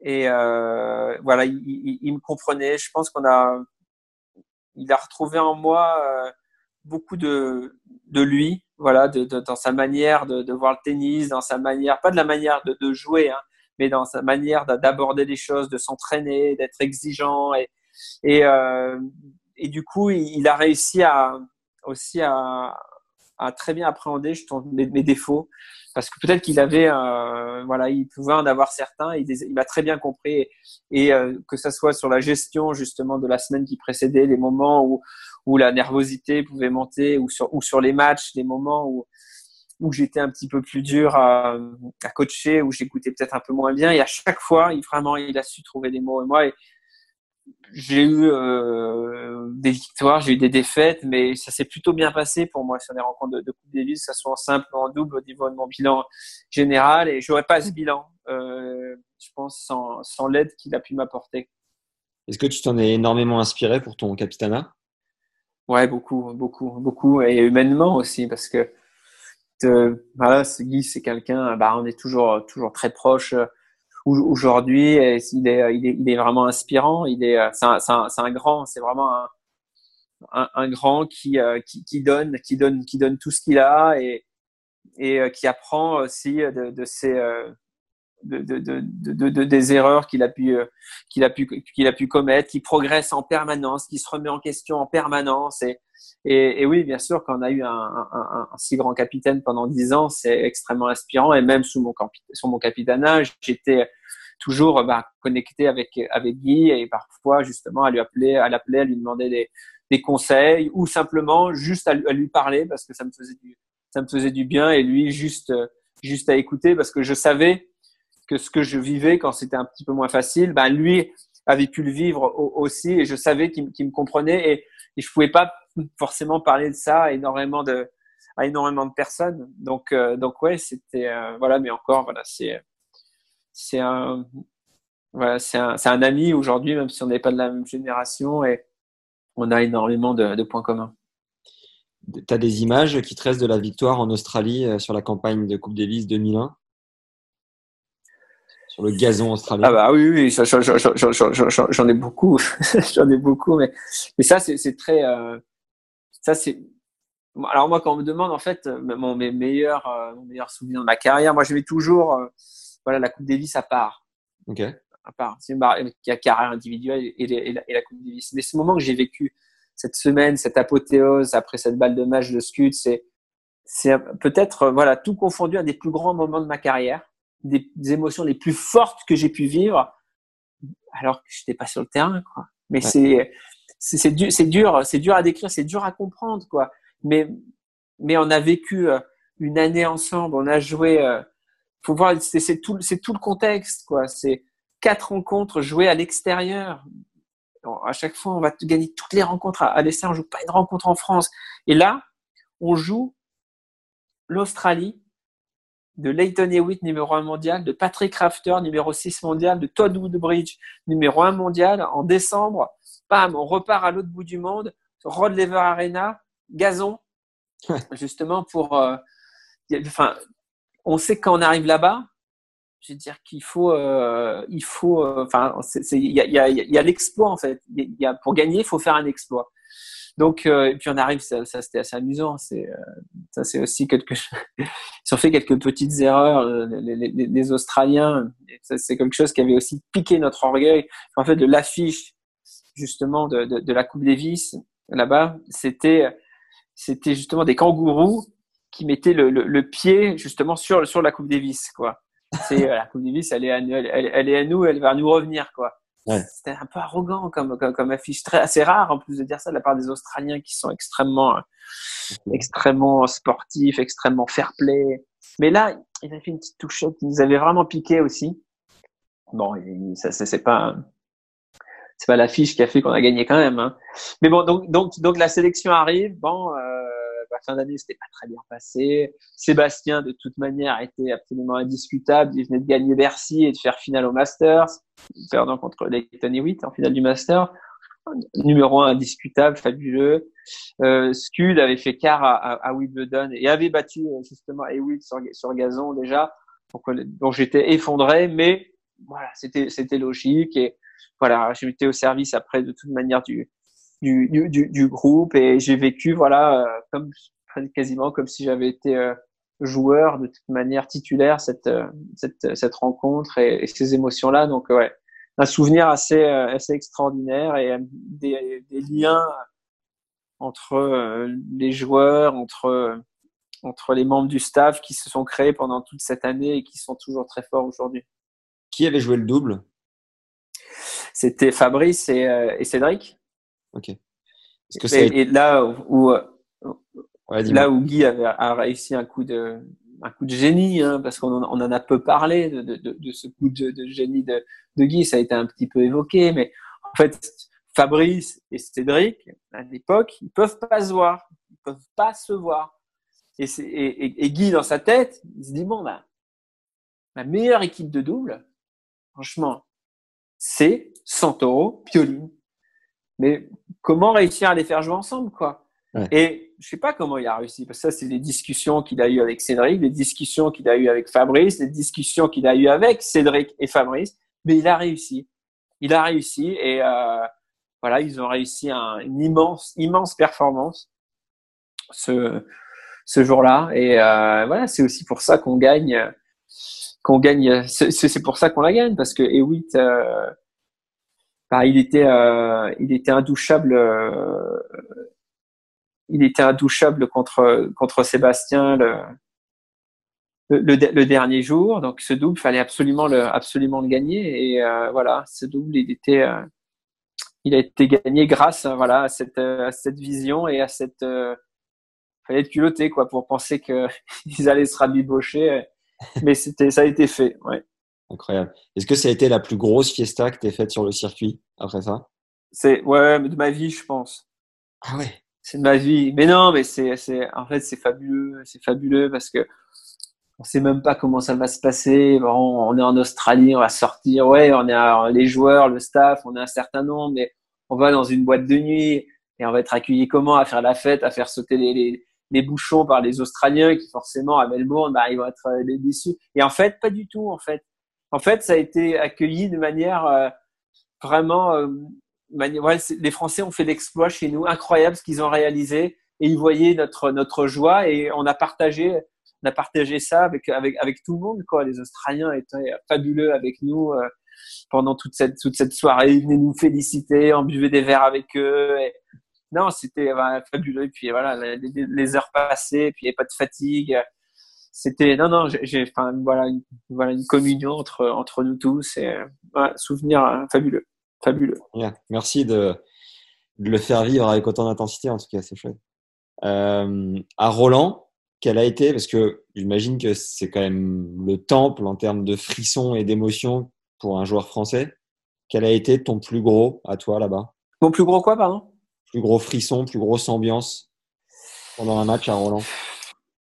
Alors attention parce que l'année d'après, on joue euh, une demi-finale de Coupe Davis à Roland Garros. ça, c'était un moment qui était très fort en émotion, mais c'était pas le tournoi de Roland Garros. Mais non, alors Roland Garros, j'ai vécu euh, beaucoup de beaux moments, mais j'ai vécu beaucoup de moments frustrants avec des. Mais... Il y a un match en 99, il y a ce match contre Agassi quand même. Là, je dors pas de la nuit parce que là, je sais pas ce que c'est de jouer contre André Agassi sur le central de, Roland Garros. Et là, j'ai vraiment du mal à, imaginer comment ça va se passer. Je suis tendu tellement, je n'arrive pas à dormir. Là, c'est vraiment à cause du match. Et euh, finalement, ça se passe plutôt pas mal. Et puis, euh, je passe à deux points du match. Et là, il y avait une ambiance qui était, extraordinaire, franchement. Voilà, un peu une ambiance comme j'ai pu vivre quelques années après en, en, en Coupe Davis. Et j'ai un autre moment, euh, c'est aussi une défaite. C'est contre Correggia au troisième tour. Et euh, ça doit être en 2002 peut-être, je sais pas, je me plus les. Non, c'est peut-être un peu plus tard d'ailleurs. C'est l'époque où il y avait les cassettes de Roland Garros. Non, 2002. Ouais, non, c'est 2002. 2002. Et en fait, tendu, je passe complètement sur le central à côté de mon match et je suis né 6-1, 5-0, puis je fais deux jeux, et puis ça fait 6-1, 6-2, mais je passe complètement à côté de ma partie et puis je suis soutenu, je suis soutenu, le public m'aide, m'aide, et puis je rentre dans ma partie, puis je gagne le, puis je gagne le troisième, puis je gagne le quatrième, et puis, et puis j'ai balle de match. Et puis j'ai balle de match dans la cinquième manche. Et puis je monte au filet après une bonne attaque et là, j'ai une volée hyper facile, en fait, une volée haute. Et puis très bêtement, très naïvement, en fait, je joue dans le contre-pied, ce qu'on fait pas à 5-4 au 5e. On joue pas dans le contre-pied. Le joueur, il est fatigué, on joue dans l'ouverture. Et je joue dans le contre-pied et Bartoraja, il est resté là et finalement, euh, il lobe et puis l'échange continue et je perds cette balle de match. Et euh, je perds le match. Et là, c'était c'est une émotion qui était qui était énorme pendant toute cette partie tellement j'avais été soutenu et j'étais effondré effondré parce que j'avais perdu mon match effondré parce que je voulais aussi offrir cette victoire au public, parce que ce public, en fait, euh, bah, j'aurais perdu en 3-7 ou en 4-7 euh, si jamais il n'avait pas été là à me soutenir. Et méritait vraiment que j'offre cette victoire à tous ces, gens qui m'avaient soutenu et j'ai pas réussi à le faire. Et j'aurais dû le faire ce jour-là. Et, et euh, c'est quelque chose que j'ai très très mal vécu pendant pendant pendant un petit moment. Un petit moment pour moi c'est pas très long. Hein. J'arrivais à tourner la page assez vite, mais pendant en tout cas quelques pendant quelques jours, j'ai très mal vécu ce. J'ai très beaucoup de mal à le digérer. Ouais. je te disais, c'était l'époque où il y avait les cassettes de Roland Garros avec la voix de Lionel Chamoulot euh, derrière. Et, euh, ouais. et à chaque fois que je remettais à la cassette, j'espérais que cette putain de volée, tu la mettes pas en contre-pied, mais dans, le mais c'est comme à la fin. Ah, je suis vraiment une... Les deux, DiCaprio meurt et c'est comme ça, hein, qu'est-ce que tu veux? Et voilà. Et euh, titre en double à Wimbledon, ton premier grand chelem en double. Comment Mon seul. Oui, ton seul. Comment tu l'as vécu? Et dis-nous un peu cette association avec Mika, euh, ce, ce, mélange entre la folie de Mika et, et ton côté peut-être un peu plus cadré. comment ça se fait que ça a été aussi fructueux? Ouais, on est parents étaient très complémentaires et puis voilà, il y a une vraie complicité entre nous aussi en dehors du, en dehors du cours. Mais moi, c'est marrant parce que j'ai commencé à jouer le double en fait. J'ambitionnais pas du tout. Euh, euh, d'aller chercher des gros titres en double. Jouer le double pour moi au début, c'était vraiment progresser euh, au service, progresser en retour, au, jeu vers l'avant, à, la volée pour justement être meilleur en simple. C'est vraiment dans cette optique-là que je me suis mis à jouer le, le double. Puis j'ai pris goût, j'ai pris goût et et, euh, et puis ça s'est plutôt pas mal passé. Et puis j'ai eu plein de partenaires et souvent des copains, hein, quasiment tout le temps d'ailleurs des copains. Et euh, content d'avoir gagné des titres avec Seb, avec Scud et, euh, avec Nicoma a eu un titre, avec Julien Beneteau un titre. Donc euh, donc très sympa. Et puis euh, c'est vrai que Baramika Baramika, c'est un joueur énorme hein, en, double et puis c'est facile, c'est facile de, de, jouer avec lui. Hein. C'est très facile de jouer avec lui et tellement, tellement, tellement fort dans, dans de nombreux domaines. Et, euh, et puis voilà, moi je lui ai amené voilà un petit peu de, de, de régularité, un certain, euh, une certaine maîtrise au, au, au, retour. Et puis voilà, moi il fallait que je sois solide. Et puis souvent c'était Mika qui réussissait à faire à faire la, la, la différence. Et euh, et après, ouais. Et donc, ce Wimbledon est arrivé. Et bon, là, c'est un moment où, par contre, c'est un petit peu différent. Quand on s'alignait, on savait qu'on était fort, qu'on faisait partie des, des meilleures équipes et qu'on pouvait, et qu'on pouvait euh, aller chercher un, chercher un titre hein, en Grand Chelem. Ouais. Après, on jouait tous les deux en simple aussi, donc c'était pas forcément très, euh, très simple, notamment à Wimbledon où les matchs de double se jouaient aussi au meilleur des, au meilleur des cinq manches. Euh, se joue au meilleur des cinq manches toujours. Et, euh, après, voilà, ça s'est plutôt bien goupillé. On a été éliminés assez rapidement tous les deux en, simple. Donc voilà, on s'est concentré exclusivement sur le, sur le double et on allait chercher ce, ce, ce titre. Ça coïncidait un petit peu euh, au début euh, de la passion de, de, de, de, Mika pour le, pour, pour, pour le vin. Okay. Et donc on se disait, bon, ben, allez, après chaque, euh, après chaque victoire, on va aller. Il avait repéré un, justement un, magasin où il vendait du, du, du, bon vin. Et après chaque victoire, on allait, euh, on allait acheter une, une, une bonne bouteille qu'on partageait. Donc c'est euh, voilà, c'est ça, on se souvient. Et puis euh, on a une photo le matin, justement, on, libère la maison, on a notre avion qui est, qui est réservé pour le soir. Et on s'est fait une photo avec toutes les bouteilles qu'on avait bu pendant la quinzaine. Il y en avait pas mal peut-être un peu plus qu'une par match gagné. Et, euh, et puis voilà, on, a la femme de, de, de, Mika, Camille, elle nous a fait un, encadrer justement cette photo. On a tous les deux la même photo. Et euh, donc elle est voilà, elle est chez moi et lui il est donc c'est ouais, c'est un, un, grand moment qu'on a qu'on a vécu ensemble. Wimbledon, c'est voilà, c'est quand même euh, c'est quand même particulier. Et il y avait du retard en fait, il y avait du retard et on s'est dit bon, notre match est reprogrammé et il est reprogrammé quasiment à la même heure que la finale homme. Ouais. Et sur le cours numéro 1. Et bon, bah, on s'est dit, ben, ok, ben, on a vu comment ça se passait un petit peu sur les grands chelems, euh, sur les autres grands chelems. Pas forcément du monde, quoi. Là, il nous programme sur le 1. On s'est dit, bon, bah, il va y avoir personne. C'est en même temps que la finale homme. Euh, Nadal Federer. Qu'est-ce que tu veux qui est, bon. Et puis, on rentre sur le cours. Le terrain est plein. Une vraie ambiance. On joue contre les frères Bryan. Donc, c'était vraiment, voilà, un, vrai match euh, ouais, d'intensité. Alors oui, c'est une finale de Grand Chelem, mais il y a tout. Il y a tous les ingrédients aussi. Les numéros un mondiaux, euh, une des plus grandes équipes de, de, de, de, tous les temps, un grand cours, euh, un gazon magnifique. Voilà, c'est et puis on gagne. Donc, ouais, moment, moment très très fort pour, pour nous deux. Vous gagnez en combien? On gagne en 4-7. Et le soir, ouais. la, la, Champions Party, elle ressemble à quoi? Non, parce qu'en fait, on n'a pas fait la Champions Party. On n'était pas trop dans ce truc à, à, à l'époque et on est parti en fait tout de suite. Et euh, moi, j'avais hâte. C'était une hâte, c'était de rentrer et puis de, de retrouver aussi euh, ma famille, mes potes pour pouvoir partager ça avec eux plutôt que de rester là-bas et, et vivre ce moment. C'est vrai que ça a été une erreur, je pense. J'aurais dû, on aurait dû rester, mais ouais, on n'était pas, euh, ouais, on n'avait pas, on n'avait pas pensé à ça en fait à, cette, euh, à ce moment euh, après. Et donc, du coup, on est parti tout de suite après. Le match contre Santoro euh, de 6h33, tu le, tu le digères assez rapidement ou c'est un gros coup dur? Non, j'ai toujours pas digéré. non, c'est un, un, gros coup dur. On a un peu, il y a un peu de tension entre Fabrice et moi à, à cette époque. Euh, on est très copains aujourd'hui, il hein, n'y a pas de souci. Hein. Mais à ce moment-là, il y a un petit accrochage. Bon, il n'est pas bien méchant, mais il y a un peu de tension. Et ce match, ça se sent de toute manière, on est tous les deux très tendus. C'est le premier tour de, c'est le premier tour de Roland. Le match est, très long, on se neutralise. Euh, c'est pas du, forcément du, beau tennis, mais euh, personne ne veut lâcher, euh, en tout cas, la tactique qu'il a décidé de mettre en place. Donc, neutralisation totale un petit peu des, des deux côtés et, et peut-être pas assez de puissance des deux côtés aussi pour pouvoir déborder les jambes de l'autre, quoi donc voilà, ça dure, ça dure, ça dure. C'est vraiment un combat entre deux volontés, quoi, ce, ce, ce, ce match-là.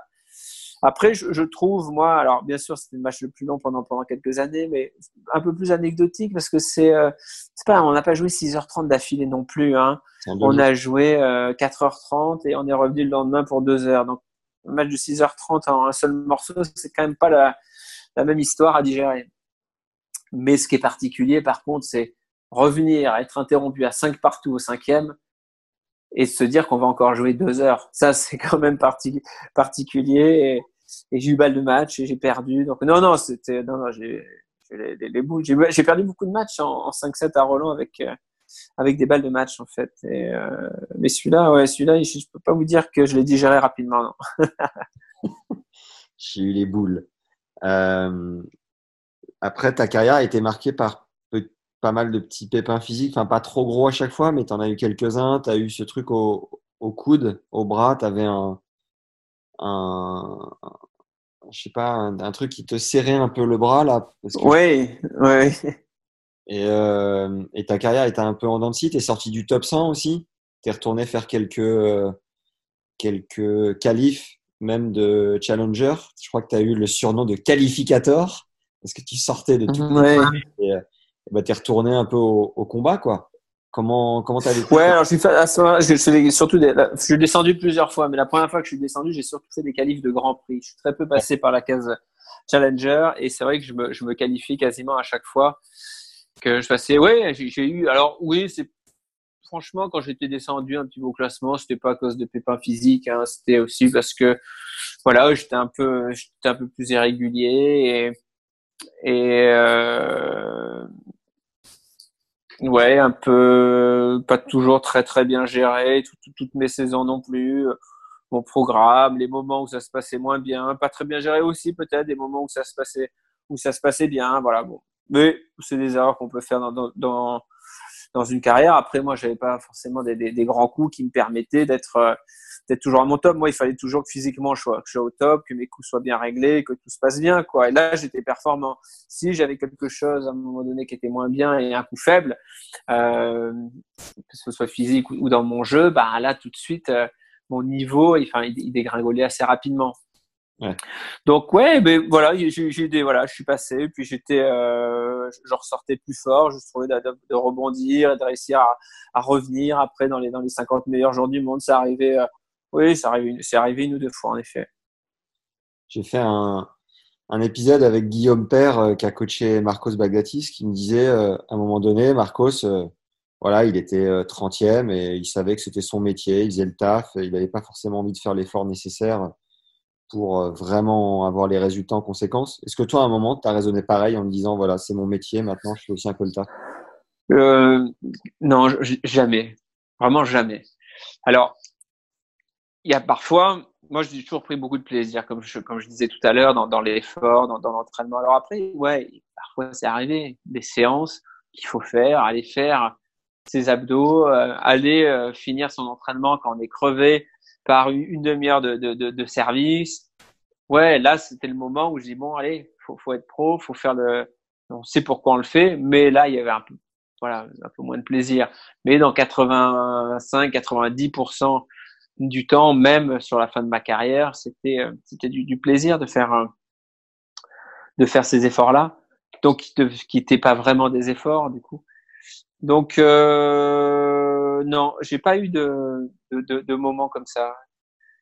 J'ai peut-être pas le, luxe, le talent en tout cas de pouvoir être 30e mondial et de me reposer euh, en restant 30e mondial. Non, moi, c'était pas mon cas. Est-ce que tu as des anecdotes sympas avec euh, Roger, Rafa et Joko en dehors du terrain qui humanisent un peu ces monstres? Non, moi, il y a, y, a, y, a, y a Rafa. ce que je trouve extraordinaire chez lui, c'est c'est euh, il, devient le, le, le, le, le Rafa qu'il est. Puis c'est toujours été un joueur et puis avec son entourage extrêmement poli, toujours qui vient dire qui vient dire bonjour, qui vient serrer la main.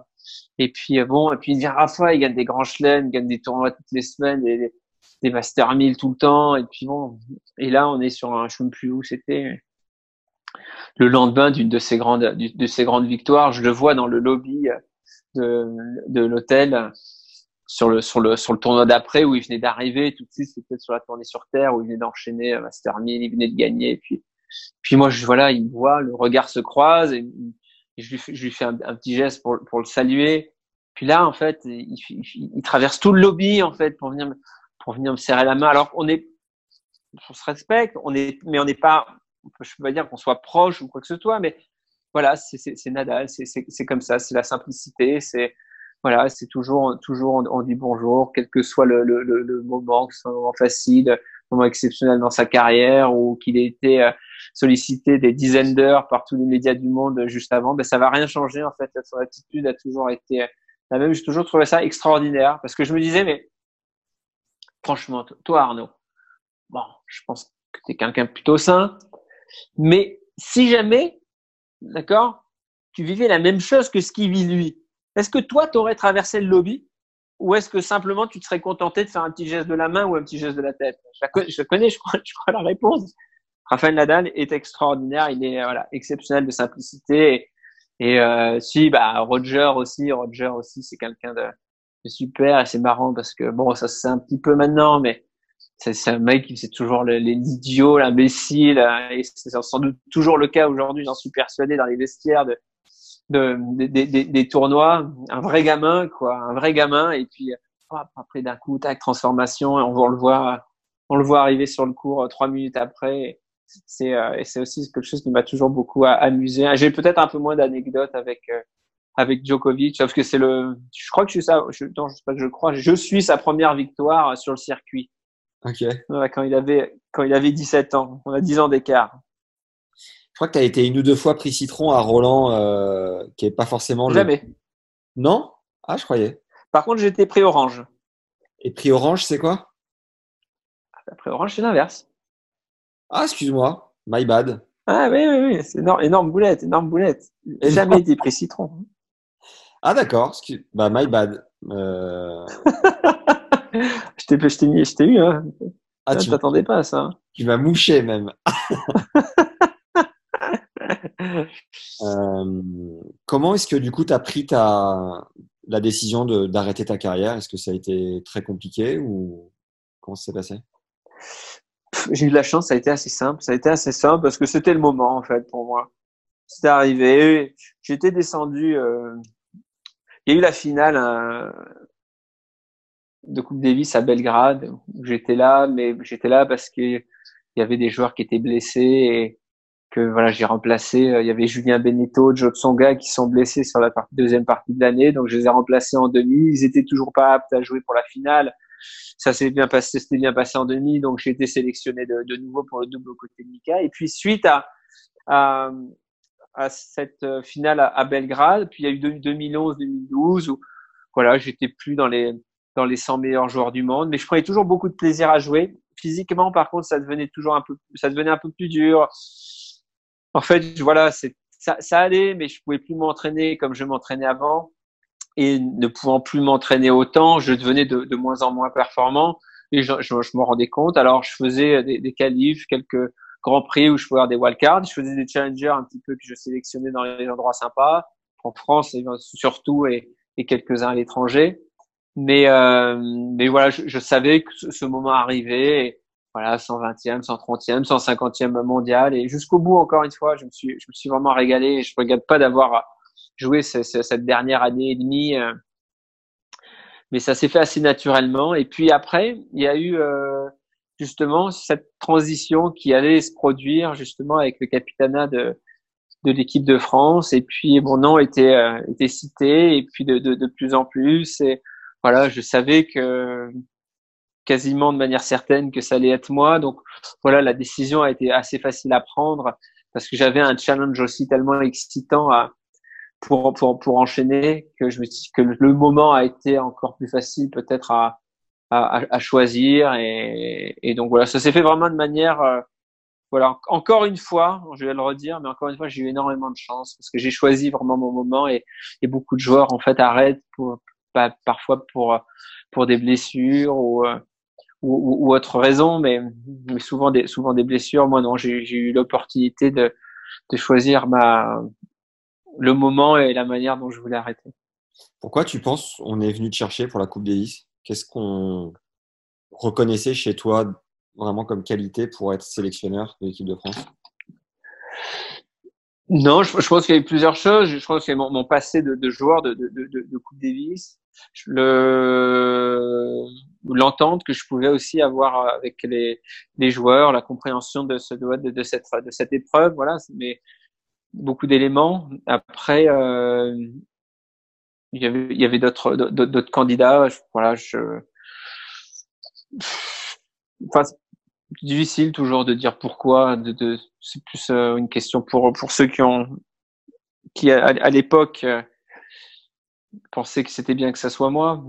Mais euh, mais voilà, en tout cas, ça s'est ça s'est fait. Et puis euh, assez, assez, assez rapidement. Et puis j'ai eu quelques mois en plus pour m'y préparer.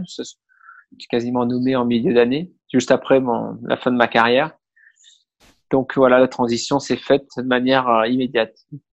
Ok. Tu as gagné euh, pendant ta carrière 7 125 228 dollars.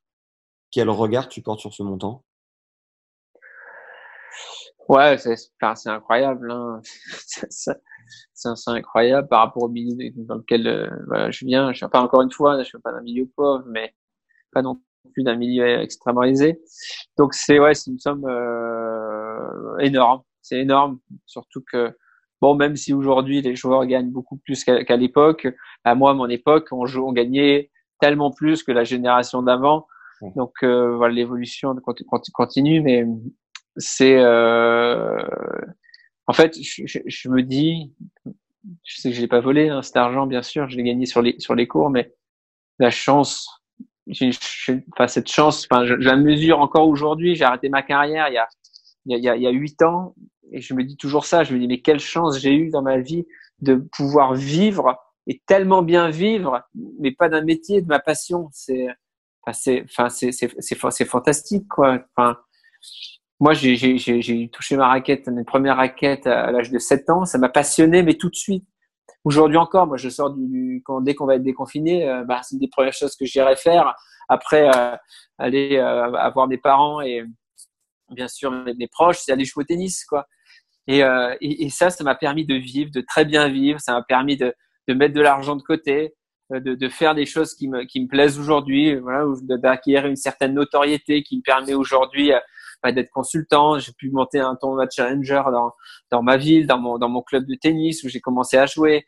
Donc voilà, ça, ça continue en fait aujourd'hui. Mais alors cette, cette somme, ouais, bon, bon c'est un chiffre qui est qui est monumental. Après, juste bon, c'est pas c'est pas ce qui reste à la fin. Hein. une petite parenthèse, il reste pas 7 millions de dollars sur mon compte hein, à la fin parce qu'il y a énormément de frais, de taxes, d'impôts et qu'il faut retirer tout ça. On peut diviser euh, la somme par deux, même si ça reste une somme très importante, on peut, on peut bien la diviser par deux. Mais voilà, c'est, euh, c'est, voilà, je me répète, mais je mesure, euh, euh, voilà, tous les jours de ma vie, aujourd'hui encore, la chance que, que j'ai eue et la chance que j'ai. Une saison te coûtait combien en moyenne?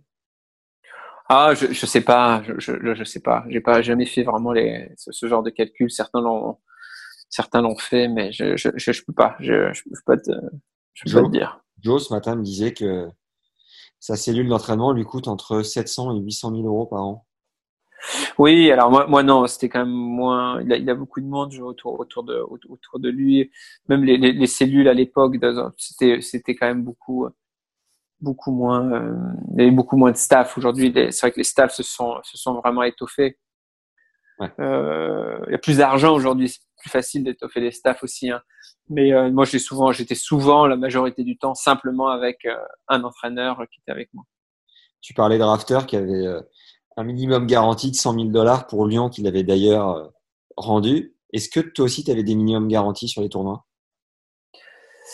Ça, oui, ça pouvait arriver. Ouais, ouais, ça pouvait arriver. Jamais, jamais, jamais eu ce, ce, genre de somme. Mais oui, sur des tournois, la plupart du temps en France, ça pouvait m'arriver d'avoir euh, ouais, quelques ouais, dizaines de milliers d'euros à l'époque où, euh, où j'étais au plus fort pour, euh, pour venir sur le, sur le tournoi. Mm. Et c'est toi qui négociais direct ou tu avais un agent qui se débrouillait pour ça? Non, j'avais, j'avais, j'avais, j'avais un agent qui, qui s'occupait de ça. Et à l'étranger, pas forcément? Je sais pas si ça arrivait à l'étranger. Peut-être. Ou, pas, ou pas souvent en tout cas. Mais après, c'était vraiment, euh, voilà, moi j'ai été, euh, j'ai fini deux, deux années d'affilée dans les dans les 20 meilleurs joueurs du monde. C'est à, à, cette période que éventuellement on pouvait toucher des garanties pour un joueur de, de ma catégorie. Après là, là les énormes euh, différences dans pour les garanties, c'est quand on, voilà, on est dans les dans les dix premiers là, on rentre dans une sphère qui est qui n'est plus du tout la même. Ok. Il y a une période où tu as joué de la main gauche parce que tu étais blessé. Tu jouais combien de la main gauche? Je jouais 15-5, je pense, à peu près. Ah, c'est propre quand même. Hein c'est pas mal, hein 15-5. Ouais. Aujourd'hui, tu avais fait un tournoi d'ailleurs, non? Ouais, alors en fait, c'est une des plus grosses blessures que j'ai eues. J'ai eu un petit arrachement osseux au poignet droit.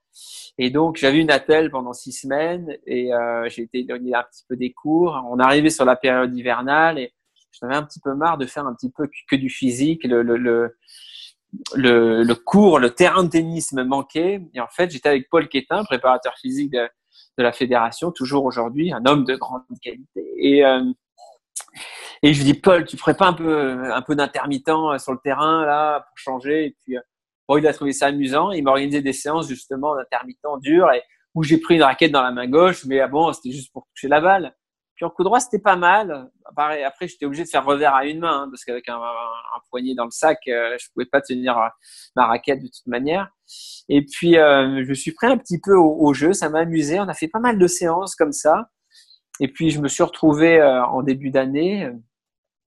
Je me suis dit, pourquoi je pas faire un tournoi? De toute manière, je peux toujours pas le jouer. Et puis, j'ai un tournoi pas très loin de, chez moi, un tournoi que je jouais quand j'étais plus jeune, un tournoi à Gap, et donc, euh, et donc je me suis, euh, et donc je me suis inscrit. J'ai demandé, enfin, avant de m'inscrire, j'ai demandé à la fédération, euh, j'ai appelé pour qu'ils me fassent une, autre licence parce que je pouvais pas m'aligner en tant que, je sais pas, numéro 3 ou numéro 4 français. C'est pas possible. Donc, donc ils m'ont dit, bon, tu joues combien à peu près? Bon, je dis, bah, je joue 15-5. Donc, j'avais une licence, j'étais, j'étais 30. Et donc, j'ai gagné deux matchs. Et puis après, par contre, le problème, c'est que je commençais à avoir mal au bras gauche. Et donc, je me dis, ça serait quand même bête de, se faire une tendinite au bras gauche et de pouvoir rejouer de la main droite et de ne pas pouvoir aller sur le circuit. Donc, j'ai arrêté le tournoi à ce moment-là. si Marin te disait qu'il voulait être, donc ton fils te disait qu'il voulait être euh, professionnel de tennis, tu lui répondrais quoi? Ah bah, je, je, dirais, euh, je, dirais, je dirais fonce. Je lui expliquerai. Euh, bah, j'essaie de lui expliquer au mieux ce que je, ce que je, ce que je sais, de, de lui dire à quel point euh, ce que j'ai vécu était fabuleux, d'essayer de pas tomber dans les certains pièges et puis euh, et d'essayer de, tenter sa chance euh, à fond. Et j'essaierai de l'aider au maximum, au maximum pour ça, tout en restant lucide et tout, tout en étant conscient de toutes les difficultés, que que c'est que c'est pas évident, que peu peu réussissent, mais mais je considère que la réussite, moi, dans ce qu'on entreprend un peu dans tout ce qu'on fait, mais moi je, vais, je vais rester simplement dans, dans, le sport. C'est la réussite, c'est euh, quand on a envie d'y aller vraiment, de se lancer à fond, c'est de réussir à exploiter au maximum son potentiel et, et voilà le potentiel de chacun. Bah c'est pas c'est pas le même. Euh, tout le monde peut pas être euh, Federer, Nadal ou Djokovic. Tout le monde peut pas être numéro un mondial, mais tout le monde peut à un moment donné justement un, voilà, un, plafond et, et faut essayer de de l'atteindre. Et puis quand on pense l'avoir atteint ben on peut essayer de le repousser un petit peu peut-être encore. Parce qu'en fait les limites on sait jamais exactement où elles se situent. Mais c'est ça que voilà que d'ailleurs moi c'est une des choses dont je suis le plus fier dans, dans ma carrière. C'est me dire ben j'aurais franchement j'aurais pas vraiment pu faire beaucoup mieux que ce que j'ai fait quoi. Tu vois? Et c'est ça en fait quelle que soit la chose qu'on entreprend. Et c'est ce que j'essaierai d'expliquer à, mon fils s'il veut faire ça. Et puis même dans quel que soit justement ce qu'il a envie d'entreprendre, c'est bah, fais ton max si c'est ce que tu veux faire et puis tu verras jusqu'où tu peux arriver, mais en tout cas, euh, ne te mets aucune, aucune limite.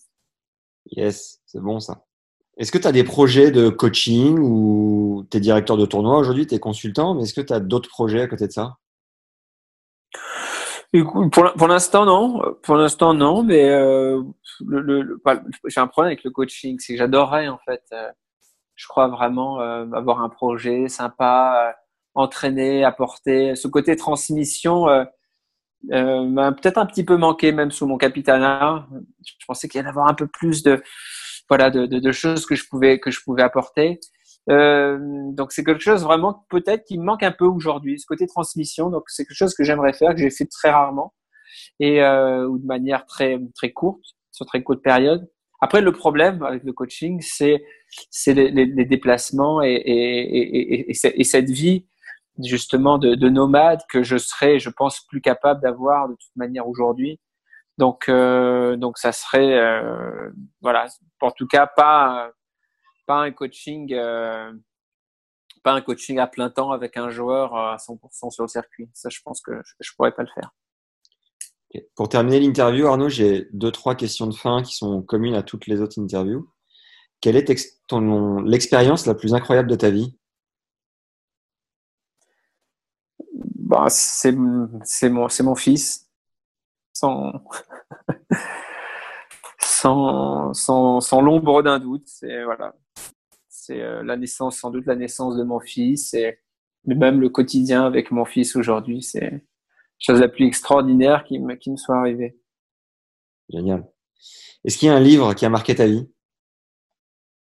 Je ne suis, pas un grand lecteur, donc, euh, donc je vais répondre non. Euh, un film référence? Ah, Fabuleux Destin d'Amélie Poulain. Très bien. Tu es le premier, Arnaud, qui me sort un seul film. Quand je demande un film de référence, tout le monde part dans des ah oui, j'adore celui-là et puis il y a celui-ci. c'est clair. Non, moi c'est très clair. Le concert le plus ouf auquel tu es assisté Ah. Ah, écoute, c'est des réponses rapides. Je suis, regarde, imagine, on est euh, en 97 je suis fan de Céline Dion depuis 95, depuis l'album l'album 2 de Jean-Jacques Goldman. Et puis, euh, on est dans un petit hôtel avec Sébastien Grosjean et Bernard Fritz. Et puis là, on sort justement, et puis euh, on voit en face de nous, on sort du, euh, du, du, métro Earl's Court avec une énorme affiche de Céline Dion. Qu'est-ce qui s'est passé? Il y avait des, des places qu'on achetait au marché noir, d'accord? Et puis tous les trois, il y avait même non, il y avait Olivier Mutis avec nous également. On allait au concert de Céline Dion. Fabuleux donc voilà, c'est un concert qui me sort euh, comme ça, parce que je vais pas te sortir des. Tout le monde va penser que je fais ça, euh, sinon pour euh, pour faire sa promo. Si je te dis les concerts de, de ma compagne, parce que les concerts, les concerts de ma compagne sont aussi exceptionnels. Ah, Bien sûr. Et la lutte, il a dansé un peu sur Céline ou pas? Hein? Non, la lutte, il est parti avant la fin. Je crois que je suis le seul. Non, je crois qu'on est resté avec Bernard tous les deux et Sébastien et, et, et, et Mouti, ils sont partis avant. ah, les narvalos.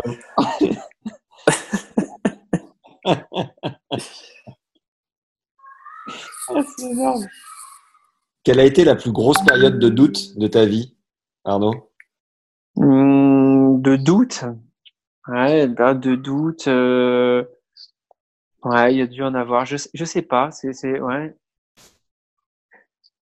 j'ai ouais, rien qui j'ai rien qui me vient. J'en ai eu, mais j'en ai pas une qui euh, pendant ma carrière j'ai eu des moments compliqués, euh, des, des, des mois où, où je me cherchais. Bien sûr, ça arrivait plusieurs fois, mais j'en ai pas une en, particulier qui qui ressort plus qu'une autre. Ok. Qu'est-ce que le Arnaud d'aujourd'hui? Quels seraient les mots du Arnaud aujourd'hui, du Arnaud qui avait 20 ans, pour le, le guider un peu et euh, et lui dire qu'il est sur la bonne voie, même avant le Arnaud de 17 ans, on va dire Je ne sais pas ce que je me dirais parce que j'ai eu euh, encore une fois dans cette euh, période et je pense tout le long de ma carrière la chance d'avoir des, bonnes personnes autour de moi qui m'ont toujours dit les bons mots et qui m'ont toujours aidé, qui m'ont toujours énormément apporté. Je parle pas simplement de ma proche famille, mais aussi des voilà des entraîneurs que que, que j'ai pu avoir et je pense que ils ont tous été fabuleux, mais tous étaient euh, peut-être pris dans le au moment où j'en avais besoin, quoi. Donc euh, ouais, j'ai eu euh, j'ai eu cette chance-là. Alors je je sais pas ce que je pourrais me dire, franchement, moi de plus que ce qui m'a été dit dans voilà à cette à cette période. Ok. Est-ce qu'il y a une citation que tu aimes bien ouais, il y en a plein que j'aime bien, mais je dirais rien parce que c'est c'est c'est c'est c'est du euh, je trouve les citations parfois qui sont très connues, qui sont qui sont inspirantes, on les a tellement entendues que qu'elles représentent quelque chose pour nous, mais de les dire à un moment donné, c'est euh, ouais, ça parle ça parle moins ça parle ça parle moins aux gens et sur des, des, mots c'est souvent des mots des mots simples qui sont qui, sont les plus puissants, en tout cas pour, pour moi, en tout cas qui m'ont le plus touché. Ok.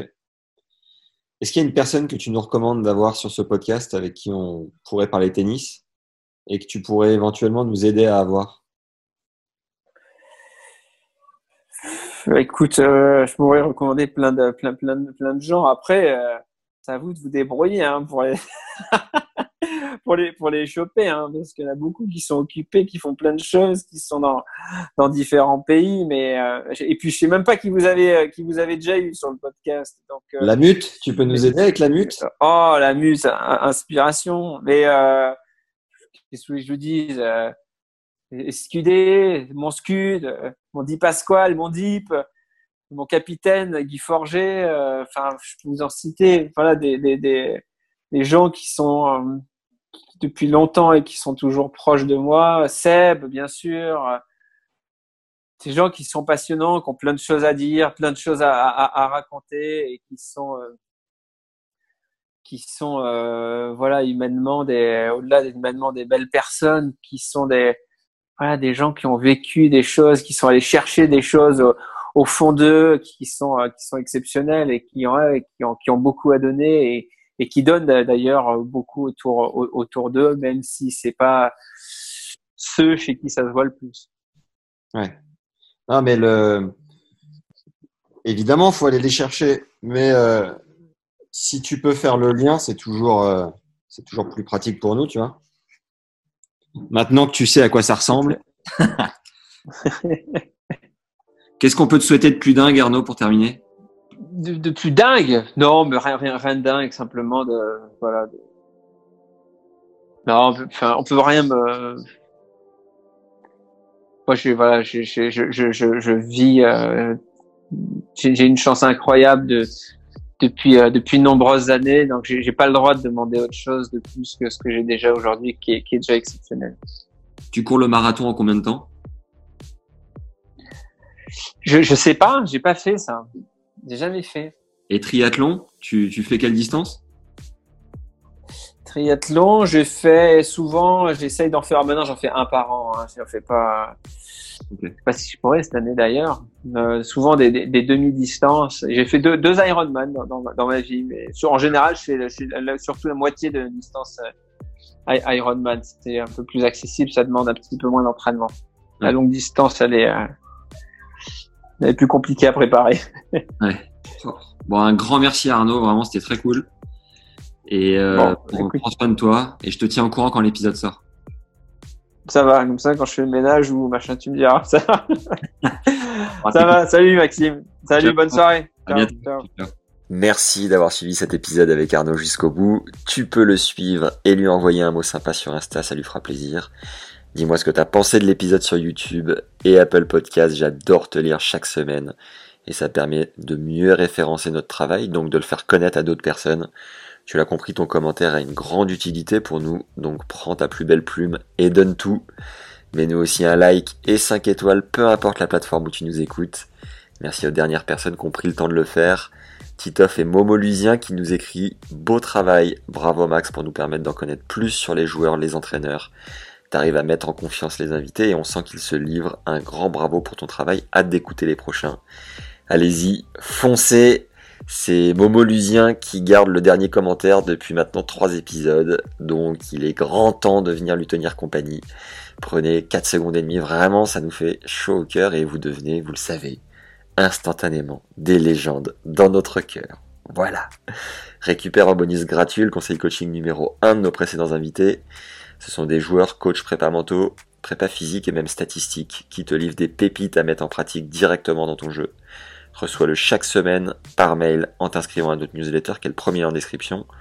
En t'inscrivant à la newsletter, c'est aussi un moyen de soutenir le podcast et de le faire connaître en transférant les épisodes que tu préfères à tes potes, collègues, ta famille, tes voisins du dessus et du dessous puisque tu commences à le comprendre, le bouche à oreille est notre outil numéro 1 pour faire la promotion du podcast. C'est ce qui marche le mieux. Donc voilà, merci d'y contribuer d'une manière ou d'une autre, vraiment. C'est adorable et ça nous aide comme jamais. Donc voilà, fonce.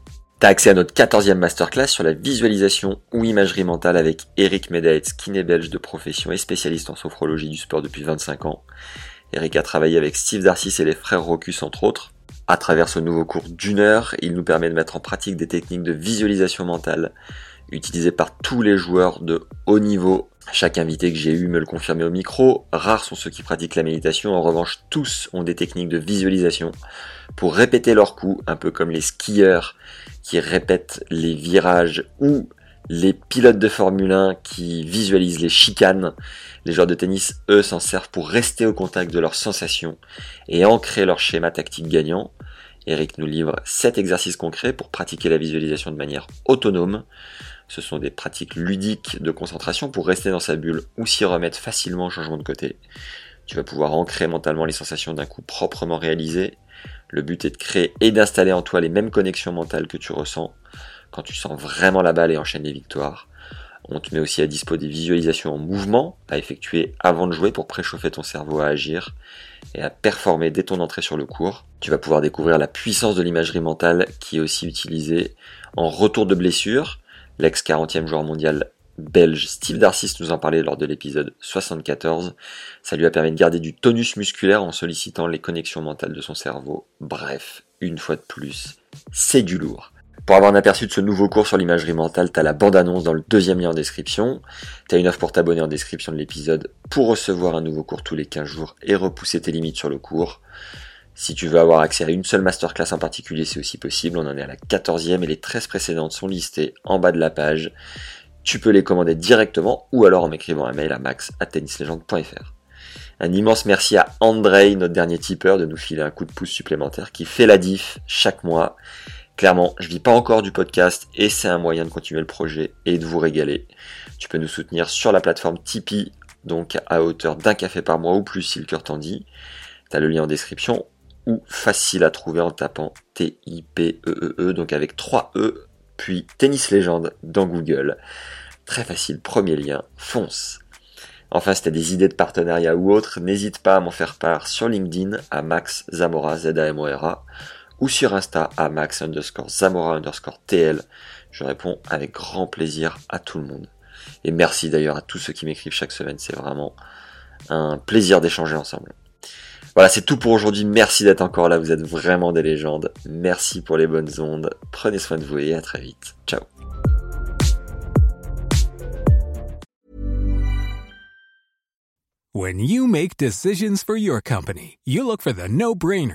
And if you have a lot of mailing to do, stamps.com is the ultimate no-brainer. It streamlines your processes to make your business more efficient, which makes you less busy. Mail checks, invoices, legal documents, and everything you need to keep your business running with stamps.com. Seamlessly connect with every major marketplace and shopping cart. Schedule package pickups and see your cheapest and fastest shipping options from different carriers with rates up to 89% off USPS and UPS rates. And with the stamps.com mobile app, you can take care of mailing and shipping wherever you are. Make the same no-brainer decision as over 1 million other businesses with stamps.com. Sign up with code program for a 4-week trial plus free postage and a free digital scale. No long-term commitments or contracts. That's stamps.com. Code program.